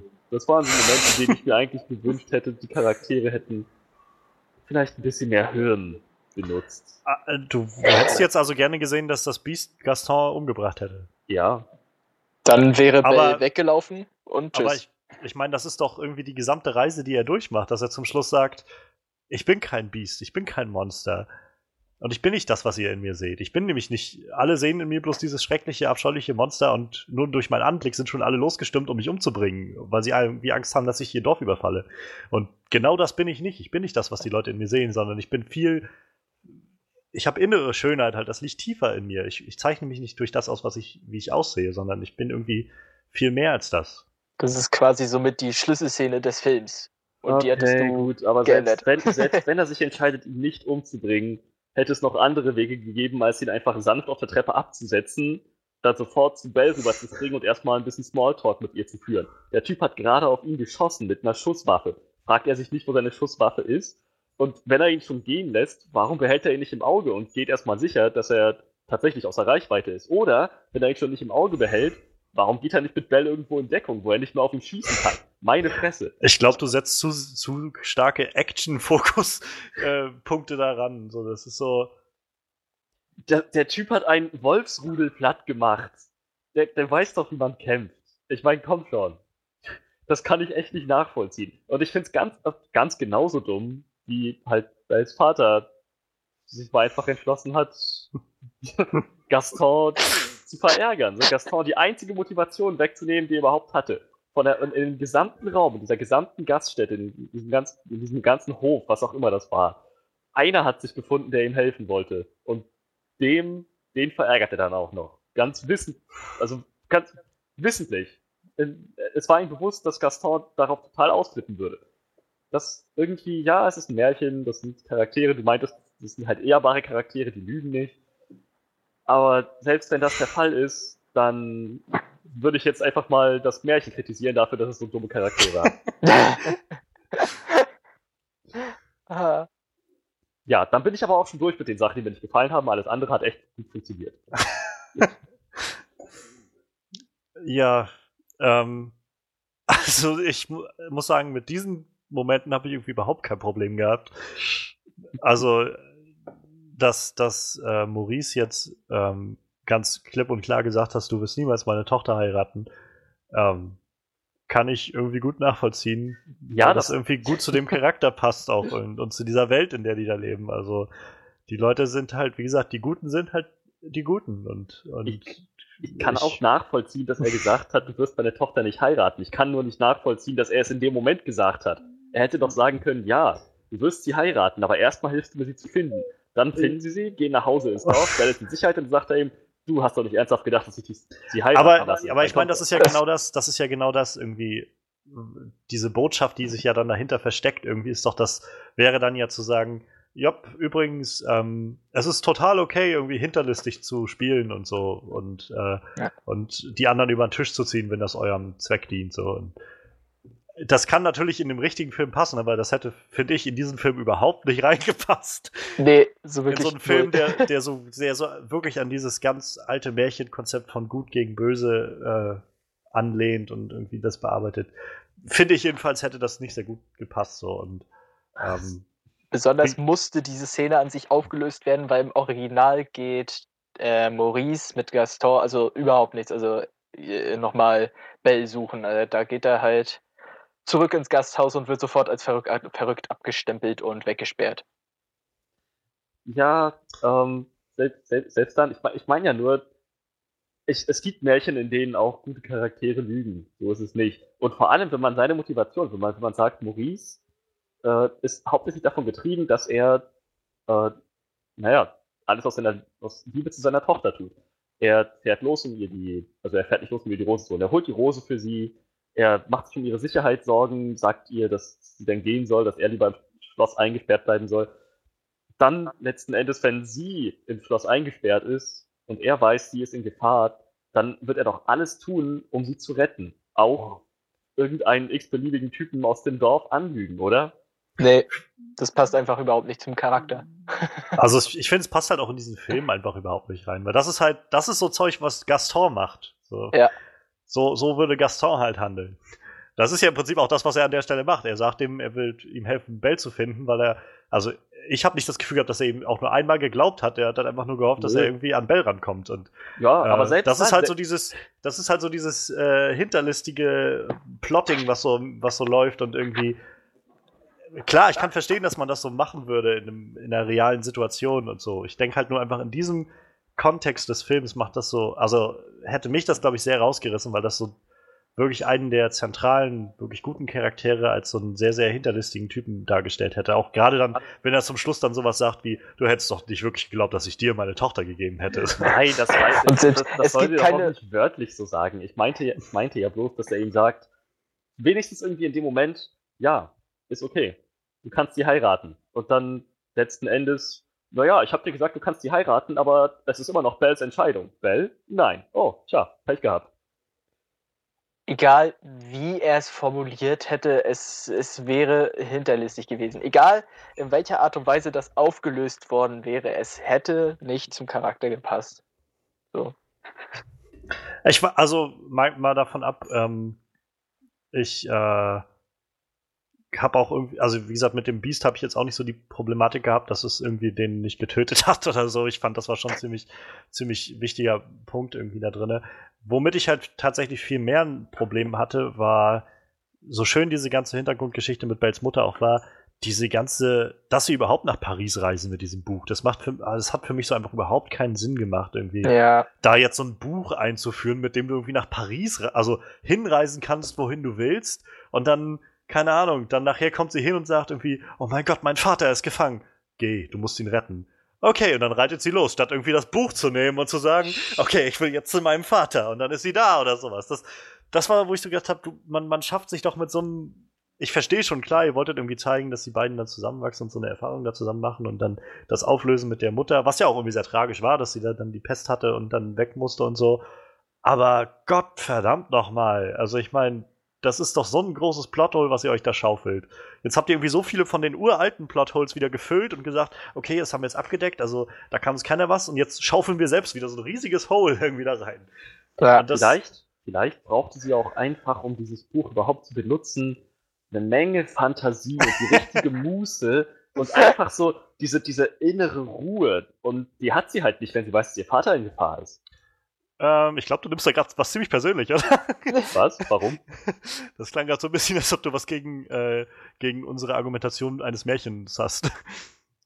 Was? Das habe ich jetzt Das- nicht verstanden. Na, das klang gerade so ein bisschen so, als wolltest du sagen, irgendwie, ähm, so wie wir jetzt gerade argumentiert haben, dass Maurice Vater einfach zu, zu ehrbar ist oder sowas, klang es gerade so, als ob du so eine Märchen, als ob du sagen wolltest, ja, in so einem Märchen ist dann halt irgendwie alles verzaubert. Es klang gerade einfach sehr sarkastisch, das wollte Ach ich so, eigentlich sagen. nein, ich, ich, meinte, ich meinte das ganz ernst. Ich meine, was, wenn das tatsächlich die logische Erklärung dafür ist, dass sie das Buch nicht benutzen konnte? Ja, das haben sie Ja. aber nicht gesagt irgendwie. Es war einfach Ja. nur ein benutzt. Also- denk an einen Ort, wo du sein willst und dann plopp. Sie haben Ja, aber schon nee, gezeigt, dass sie sich darauf einlassen mussten, gefühlsmäßig. Ja, ist schon richtig. Also er hat ja hier so gesagt, dass sie halt in eine Art meditativen Zustand kommt, sie den Ort erst visualisieren muss. Aber also das, äh, das finde ich jetzt nicht so schlimm, dass sie nicht das Buch genutzt hat, sondern das Pferd, weil das ist so Kurzschlussreaktion, weil äh, ich bin nicht Ja. gewohnt, so mit Buch zu lesen, sondern eher mit Pferd. Aber die Szene an sich, äh, dass dieses Buch existiert hat, besonders ähm, ja, die Fee hat mir noch ein Geschenk gemacht. Ja, ich verwandle dich jetzt in ein schreckliches Biest, aber hier ein Buch, damit kannst du überall hinreisen. Und was habe ich noch hier im Angebot? Ja. Das, Ja. Ähm, ja, Ja. ja. Das, ist, das war die Szene. Aber ich fand das auch super, dass äh, die Mutter an Pest gestorben ist. Oh, Also war, das ist so. das äh, war das Beste am ganzen Film. ja, äh, ja, dass das halt so als Story-Element reingebracht wurde, aber äh, ich habe auch schon überlegt, wie man es hätte anders machen können. Aber, äh, weißt du, wir saßen halt im Kino und ich, äh, in dem Moment, wo sie dann halt losreitet mit dem Pferd, meinte ich halt so dann zu Frederik und zu noch einer Freundin, die dann da war, Sarah, so von wegen, warum nimmt sie nicht das Buch? Und dann meinte Sarah halt sowas wie, ähm, ja, das, das mit dem Buch, das ist halt mehr so, die, so, die sind da gedanklich quasi hingereist, so, ne? Das ist jetzt nicht, ist jetzt nicht wirklich, dass die in Paris waren. Und Aber dann, dann kam zum so. Schluss, dann kam zum Schluss halt, dass wie sie dann diese Rose rausgeholt hat und die ihrem Vater gegeben hat. Und sie dann auch gleich so, okay, das macht jetzt irgendwie keinen Sinn. ja. Äh, naja. Ähm, also das war halt so eine wirklich eine Szene, wo ich mich so ein bisschen gestört habe, weil das einfach sehr, sehr plump wirkte. Das war, glaube ich, so mein Ja. größtes Problem damit. Es wirkte so ein bisschen sehr plump und, Ich- und, und klotzig es- so und es wirkte halt so, dass sie sich wirklich auch die Regisseure halt gedacht haben, diese, diese Geschichte, oh geil, Bells Mutter, die lassen wir am Pest sterben. Ja, geil, bringen wir rein. Wie bringen wir das jetzt mit in den Film rein? Hm. Oh, wir legen ihr ein Buch hin. Ja, Ja. und das ist auch, auch so das nächste Ding, wie mit dieser, mit dieser Fee dann irgendwie, also zum einen verstehe ich halt auch nicht, warum sie ihm dann irgendwie noch ein Geschenk macht. Also auch ein ziemlich mächtiges Geschenk so. Aber ja, zu, es ist dann auch so dieses, warum ist die ständig überall da? Also das hat mich irgendwie schon so ein bisschen irritiert. Also ja, das war so ein, was, was, was ist jetzt irgendwie diese ganze, diese ganze Geschichte? Hat sie das jetzt gemacht, um ihn zu bestrafen oder ihm irgendwie einfach eine Lektion zu erteilen, die einfach über Jahre dauern sollte? Und das sind vielmehr so Sachen, wo ich mich dann so ein Ja. bisschen dran störe, wo ich so denke, warum rennt sie dann rum und hilft dann irgendwie Maurice? Und warum ist sie ganz zum Schluss dann auch wieder da? Und selbst wenn das letzte Blütenblatt gefallen ist, macht sie dann alles rückgängig und so. Ich Und- weiß, das waren so, ja, ich weiß nicht. und es lässt sie auch weniger mächtig darstellen. Es ist eine richtig, richtig starke Zauberin, aber sie muss die ganze Zeit da bleiben und gucken, bis was passiert. Ja, Weil das ja. kriegt sie nicht selber Ja, auf die. Reihe. Nee, sie muss da bleiben und gucken. Ja, Toll. sie hat, sie hat ihm ja schon einen Spiegel gegeben, mit dem sie das eigentlich hätte machen können, zu gucken.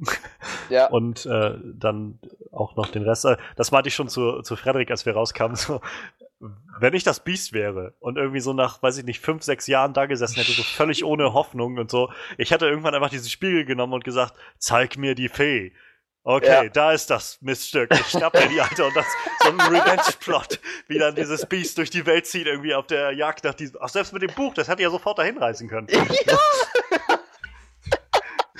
Äh, Hey, Bitch, erinnerst du dich an mich? So, zack, Kopf ab. Und der Zauber ist gebrochen, weil die Magie nicht mehr da ist.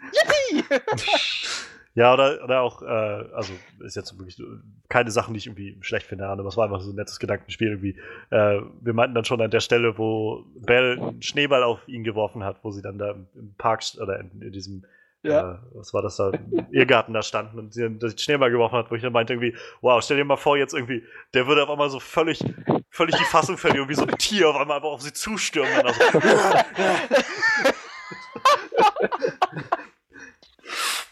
Erstmal Ja. zerfleischen. das sind immer so diese Was-Wenn-Momente, die ich so manchmal habe. Naja, ähm, Das äh, muss ich sagen, fand ich auch toll, dass er da diesen fetten Schneeball genau in ihre Fresse geschmissen hat. Das fand ich auch eine sehr tolle Szene. Ich meinte die Moment auch so, tja, Nase gebrochen, Romanze zu Ende. Ja, oder irgendwie Kopf aufgeschlagen, äh, Gehirn fließt aus dem Kopf raus. ganz unglücklich Ich mein- gestürzt auf so eine Kante, die dann da war oder so. Ja, ja. Ich meine, da war Stein. Oh Mann. Ah, Ups. Ja, ähm, auf, auf jeden Fall, ähm, ja, also ich, ich störe mich halt, wie gesagt, so ein bisschen an dieser ganzen, an dieser Buchgeschichte. Ich fand das sehr plump. Auch die Fee fand ich halt sehr plump gemacht, so Ja. das Ganze.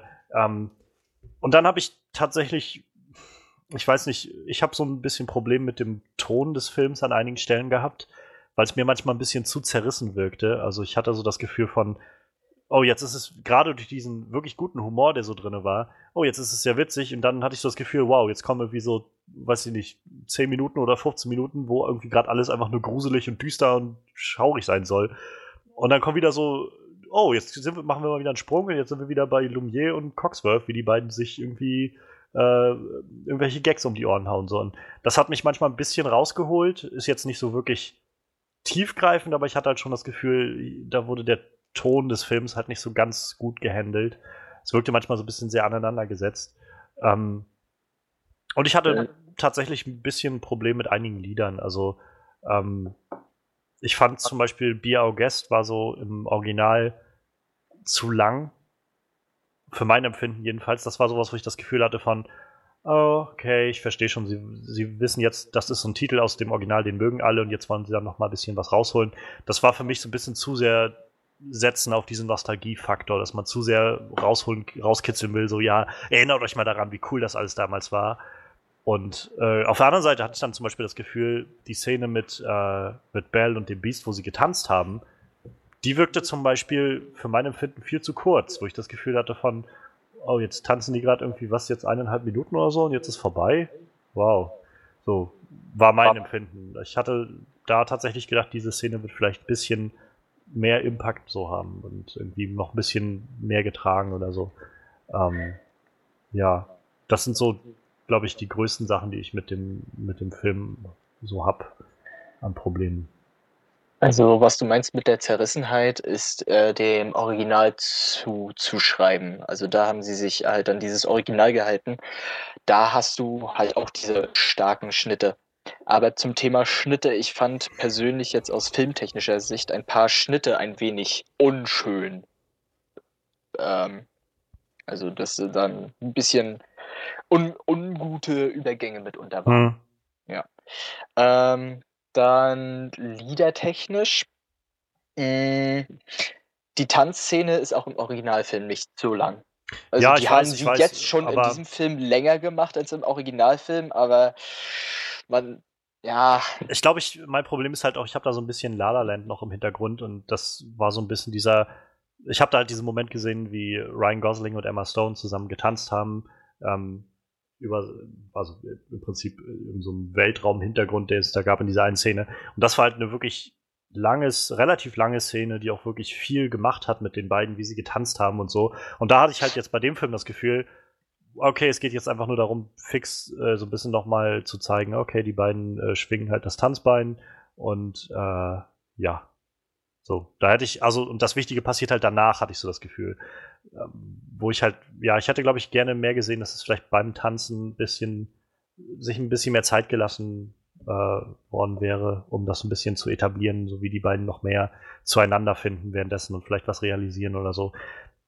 War jedenfalls nur so mein, meine Einschätzung an der Stelle. ja.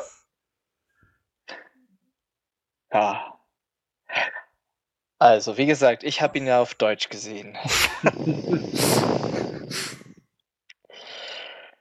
Die Sprechstimmen waren gut ausgewählt. Also Emma Watson hatte ihre Original Hermine-Stimme, war ich Jo. froh drüber, aber eine andere Gesangsstimme. Oh, das ist nicht so Mhm. schön. Nein, das es, Nein. nein, es hat mich einfach nur sehr gestört, weil die Gesangsstimme war ein bisschen tiefer als ihre Sprechstimme und das übliche Problem von Disney-Liedern, es muss sich reimen, sonst stirbt hier gleich jemand. Äh, ja. Die, die Lieder waren wie damals äh, auch schon, also sind halt übernommen worden, wie ihr schon gesagt habt, nur halt ein paar andere Sachen. Äh, was ihr meintet, dass LeFou gut gesungen hat, ne? Ja. Ja, habe ich richtig in Erinnerung. Das war nicht so der Fall. Auch äh, ich weiß nicht, ob das im Englischen besser rüberkam, als er den Ton so lange hält und dann sagt, er hat den, er hat noch nie so Abschluss. Oh ja. Ist, Also Ich weiß- im, im Deutschen, im Englischen war es halt sowas, dass er, ähm, dass er Gaston buchstabiert hat und mittendrin dann ab, also auf diesem Ton stehen geblieben ist und sowas gesagt hat wie, oh mein Gott, in diesem Moment wird mir klar, dass ich den Namen noch nie buchstabiert habe. Ich bin halt Analphabet, also keine Ahnung, was, was da genau, jetzt genau. hinkommt, so Und ungefähr. das, Fand ich sehr gut gemacht. Also ich fand es sehr, sehr witzig. okay, So. und im, im Deutschen hat es nicht so gefruchtet. Da war es eher so, "Ugh, ich hätte es jetzt gern zum Schluss gehabt, aber ist okay.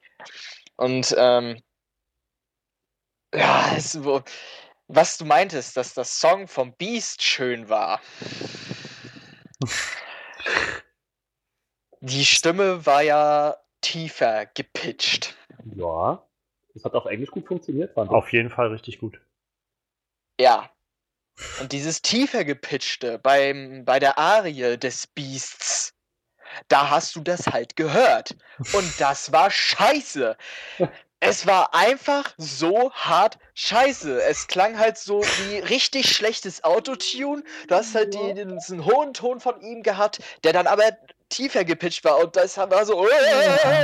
Es war schrecklich.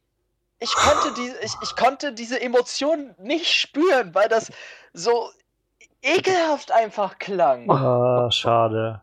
Ah. Ich fand, das war der emotionalste Song im ganzen, Ja. also Ja, auch die emotionalste Szene im ganzen Film. Und ich dachte mir auch so, Mann, diese Szene ist sicher verdammt emotional, wenn es jetzt auf Englisch wäre. Und mm, Da würde mich jetzt aber sehr interessieren, wenn du auf Englisch guckst und, und beziehungsweise diesen einen Song nochmal auf Englisch hörst, was du dann dazu sagst. ja, Denn es also ist auch das, auf Englisch ein bisschen tiefer gepitcht halt, ne? ja, ich weiß nicht, ob es an mir liegt oder an der deutschen Synchro. Also ich, ich werde dann zum nächsten Mal, vielleicht, wenn ich dann wieder mit dabei bin, äh, einfach einmal kurz hier sagen, ob es dann besser ist. Dann noch einen kurzen Exkurs wieder hier machen, weil ah, es, es war furchtbar. Ich, ich war so traurig generell den Film über, dass die. Ja, dass halt die Lieder. Die Lieder waren okay, aber es, es hat halt äh, so gefehlt, ähm, die englische Originalfassung, dass Hm. da halt besser gesungen wird. Und ah. also man kann den Film sich, man kann sich den Film auf Deutsch angucken, außer die Harriet des Beasts. Aber ich denke, auf Englisch hat es deutlich mehr Qualität. Das ist sehr gut möglich. Also, ähm, Ja. wo du das Beast noch gerade ansprichst, ich war tatsächlich ein bisschen auch enttäuscht vom Design des Beasts. Oder nicht vom Design, aber von, von der Animation. Weil ich die an einigen Stellen doch sehr, sehr offensichtlich fake fand. So. Also, wo ich sehr offensichtlich gesehen habe, okay, das ist jetzt gerade animiert so.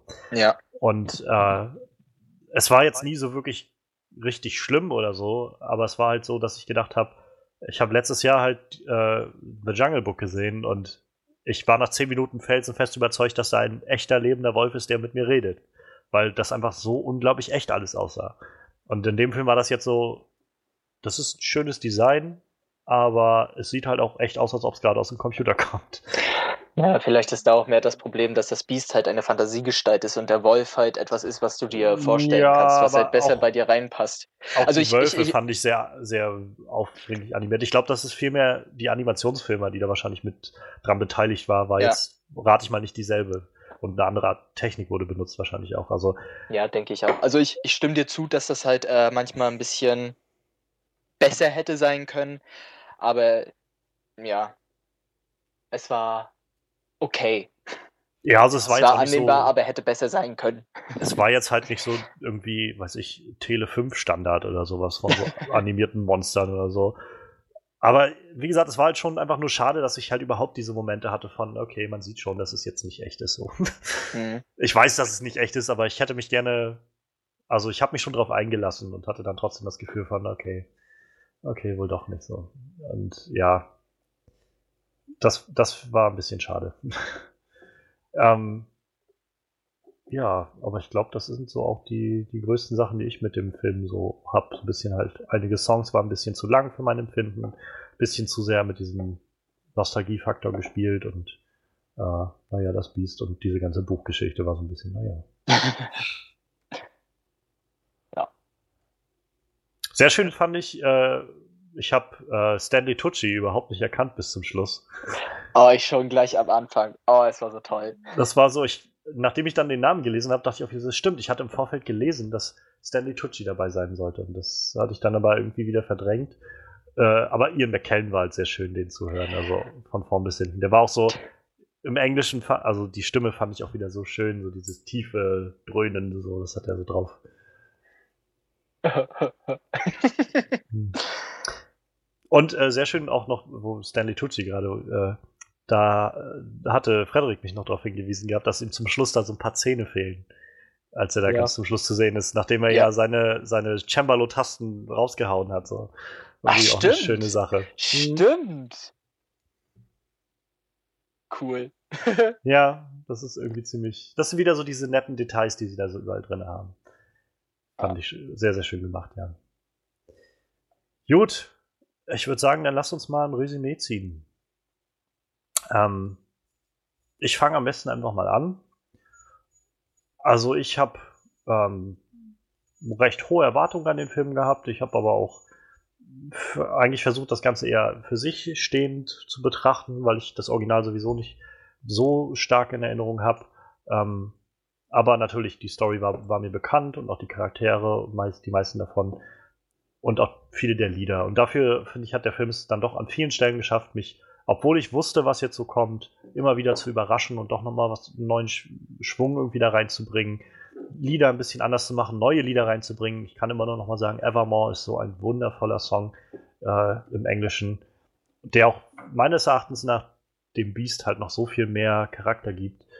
Ähm, ich finde, es ist ein toll geschauspielertes Ding. Also Emma Watson hat für mich jedenfalls die Rolle von, äh, von Hermine echt verlassen, so langsam. Dan Stevens macht eine tolle, einen tollen Job als das Beast und Luke Evans ist ein krasser Gaston und irgendwie alle machen irgendwie einen tollen Job dabei. Ähm, es ist einfach sehr magisch und es lässt einem sich gut fühlen. Es hat auch schönen Humor dabei. Schade halt, dass das nicht so ganz ausgepegelt ist mit diesen düsteren Szenen. Also nicht, dass, dass die da nicht rein sollen, nur irgendwie habe ich das Gefühl gehabt, kamen manchmal zu abrupt irgendwie und hätten vielleicht ein bisschen anders überführt werden können oder sowas. Ähm, dazu halt so ab und an das Design von einigen Wesen, gerade das Biest und ein paar Tiere, die halt ein bisschen fake aussahen. Und äh, naja, wie gesagt, ich finde es so ein bisschen schade, dass sie ein bisschen sehr auf den Nostalgiefaktor dann an ein paar Sachen gesetzt haben. Also das war so, was ich gedacht habe. Wie gesagt, gerade bei Be Our Guest, ähm, das ist jetzt mir gerade irgendwie, also ist mir jetzt irgendwie gerade zu viel des Guten. So, da hätte ich jetzt einfach gerne weniger gehabt und ein bisschen mehr Herzliches, statt zu, noch mehr davon zu kriegen und das Gefühl zu bekommen. Erinnert ihr euch, wie toll das damals war? 91, ja? Erinnert ihr euch so? Das, das fand ich halt, ja, so ungefähr. Da hatte ich halt gehofft, naja, dass vielleicht sowas nicht passiert. Und das war, das war, glaube ich, so meine, in Anführungszeichen, größte Enttäuschung daran, dass es doch ein bisschen zu sehr, bisschen zu sehr versucht hat, immer wieder dann doch zu sagen, aber Hauptsache, ihr vergesst nicht das Original. Also ich meine, klar, das soll nicht vergessen werden, aber so wie beim Jungle Book hätte ich halt schon gerne gesehen, dass es vielleicht so ein bisschen eigenständiger noch ist. Ähm, nichtsdestotrotz halt ein guter Film, hat mir gut gefallen. Ich habe eine schöne Zeit gehabt, auch gerade auf Englisch ein toller Film. Ähm, Obwohl es auch sehr witzig ist, dass irgendwie ne, neben ähm, Lumière eigentlich jeder, jeder andere Charakter, der da irgendwie umherläuft, in Frankreich so einen britischen Akzent hat. Also es gab dann diesen schönen Moment, als, äh, als sie sich dann zurückverwandelt haben am Schluss und dann die äh, Madame Portin zu äh, Chip, also zu, zu äh, Tassimo, Tassilo, meinte, Ja. äh, also im Deutschen wahrscheinlich, schau dich an oder sowas. Und im Englischen sagte sie halt so, look at you. So, das war so richtig, so ein mega britischer Akzent, der da so durchkam. So, look at you. Also das fand ich irgendwie sehr schön. Das, naja. Aber das ist halt nichts Schlimmes, das war einfach nur echt schön. Ja, also insofern, ich mag den Film gerne. Ist jetzt nicht der beste Film, den ich dieses Jahr gesehen habe, aber es war ein sehr, sehr schöner, unterhaltsamer Film, äh, bei dem man sich gut fühlen kann und der Herz zeigt und äh, ich würde den auch weiterempfehlen. Und ich bin am Ende bei siebeneinhalb von zehn Punkten. Und jetzt kann gerne einer von euch äh, seinen Ja, Senf ich- dazu geben. Ich fand den Film irgendwie schön von der Musik. Und die Story fand ich halt, ja, ganz, ganz nett. So, an einigen Stellen, wie gesagt, die Charaktere als Märchencharaktere ein bisschen zu, zu hohl. Aber, also im Sinne von zu dumm. Aber ab davon halt eine schöne Märchenverfilmung. Ich bin dann irgendwie bei 7 von 10. Ja, ich bin ja mit den Erwartungen des kleinen Kindes da reingegangen. Und ähm, ich habe mich in meine Kindheitstage zurückversetzt und na, es gab halt, wie gesagt, ein paar Wermutstropfen. Mit der Synchro, mit den äh, Logiklücken, mit dieser verdammten Buchszene. ähm, ja, aber Leute, die das Original kennen, denen würde ich halt wirklich ans Herz legen, diesen Film sich tatsächlich anzusehen, weil er ist ansehenswert, auch mit den deutschen Stimmen. Außer wie gesagt, dieses eine Lied. Und ähm, da, es wurde auf so viele Kleinigkeiten geachtet, wie schon gesagt, und es wurde auch es sind neue Sachen mit drin. Und ich würde dann so spontan ad hoc 8 von 10 Punkten geben. Sehr schön. Damit haben wir unsere Bewertung zu Beauty and the Beast einmal durch. Und ich möchte mich bedanken bei Kilian dafür, dass er äh, sich heute die Zeit genommen hat, uns Gesellschaft zu leisten. Das war gerne, sehr gerne. angenehm und du bist uns auch gerne wieder willkommen, wenn du mal wieder Lust hast. Ja. Ähm, auch Dankeschön an Frederik für äh, Walking Dead und auch natürlich für die ganzen guten Inputs zu Beauty and the Beast und allen Themen, die wir heute so durch hatten. Spaß gemacht. Ähm, Bevor ich das vergesse, ähm, Kilian, du kannst gerne noch irgendwie ein bisschen was von dir rein tun, reinpluggen, wenn du Lust hast. Irgendwie, ich weiß, du machst ja einen Twitch-Stream des Öfteren mal. Vielleicht ja. hat jemand Lust, sich das mal anzuschauen, der, der vielleicht bis zum Schluss hier durchgehalten hat. ja, äh, also auf Twitch heiße ich äh, Malefra. Äh, weiß, äh, ja, so. Wir schreiben die Beschreibung. Ja, okay, sehr gut. Ähm, und da versuche ich jetzt äh, in letzter Zeit halt mehr zu streamen und äh, die Leute zu beglücken mit meiner zärtlichen Stimme und meinem Gesicht. Ich sage gleich, ich bin äh, kein guter Spieler, dafür ein umso besserer Redner ähm, was halt eher den Reiz bei mir ausmacht, weil ich auch manchmal ein kleines Witzchen von mir gebe, äh, was dann ganz geckig sein kann oder auch nicht. Ja, also ich kann mich nur empfehlen. kann ich auch. Ich habe ihm jetzt auch schon zwei, dreimal zugeschaut. Also. Ah, oh, das ist nett. Danke. Also und in den nächsten Wochen wird dann eher so tatsächlich ab und zu mal äh, Trouble in Terrorist Town sein, aber ich versuche halt auch Story-basierte Spiele reinzubringen. Zum Beispiel steht jetzt an The Crooked Man, ein Horror-Game oder Outlast ist auch noch immer offen oder andere Spiele, die ich toll finde. Orient the Blind Forest, da bin ich jetzt mit durch. Und ja, das ist auch schon genug von mir. also, wer noch nicht genug von, äh, von Kilian hat, der sollte am besten bei seinem Twitch, äh, Twitch-Stream so rum vor, vorbeischauen. Wie gesagt, ich schreibe nochmal in die Beschreibung des ganzen Tracks hier äh, mit rein, wo ihr das genau finden könnt. Insofern sind wir dann, glaube ich, für heute erstmal durch. Nächste Woche haben wir wahrscheinlich wieder eine größere Folge anstehen. Wir werden dann so ein Triple-Feature machen. Neben unseren News wollen wir über Power Rangers reden, über Moonlight und über Live. Also nächste Woche unbedingt anhören, weil da wird es eine Menge zu reden geben. Und gerade mit dem äh, Venom äh, dass live vielleicht eine, Forze äh, ein Sequel dazu, äh, Prequel dazu ist. Ähm, das können wir dann wahrscheinlich ja nächste Woche dann bestätigen oder eben äh, verneinen. Insofern freuen wir uns, wenn nächste Woche wieder wer zuhört. Ähm, ich bin Johannes Klan und äh, macht's gut und bis dann.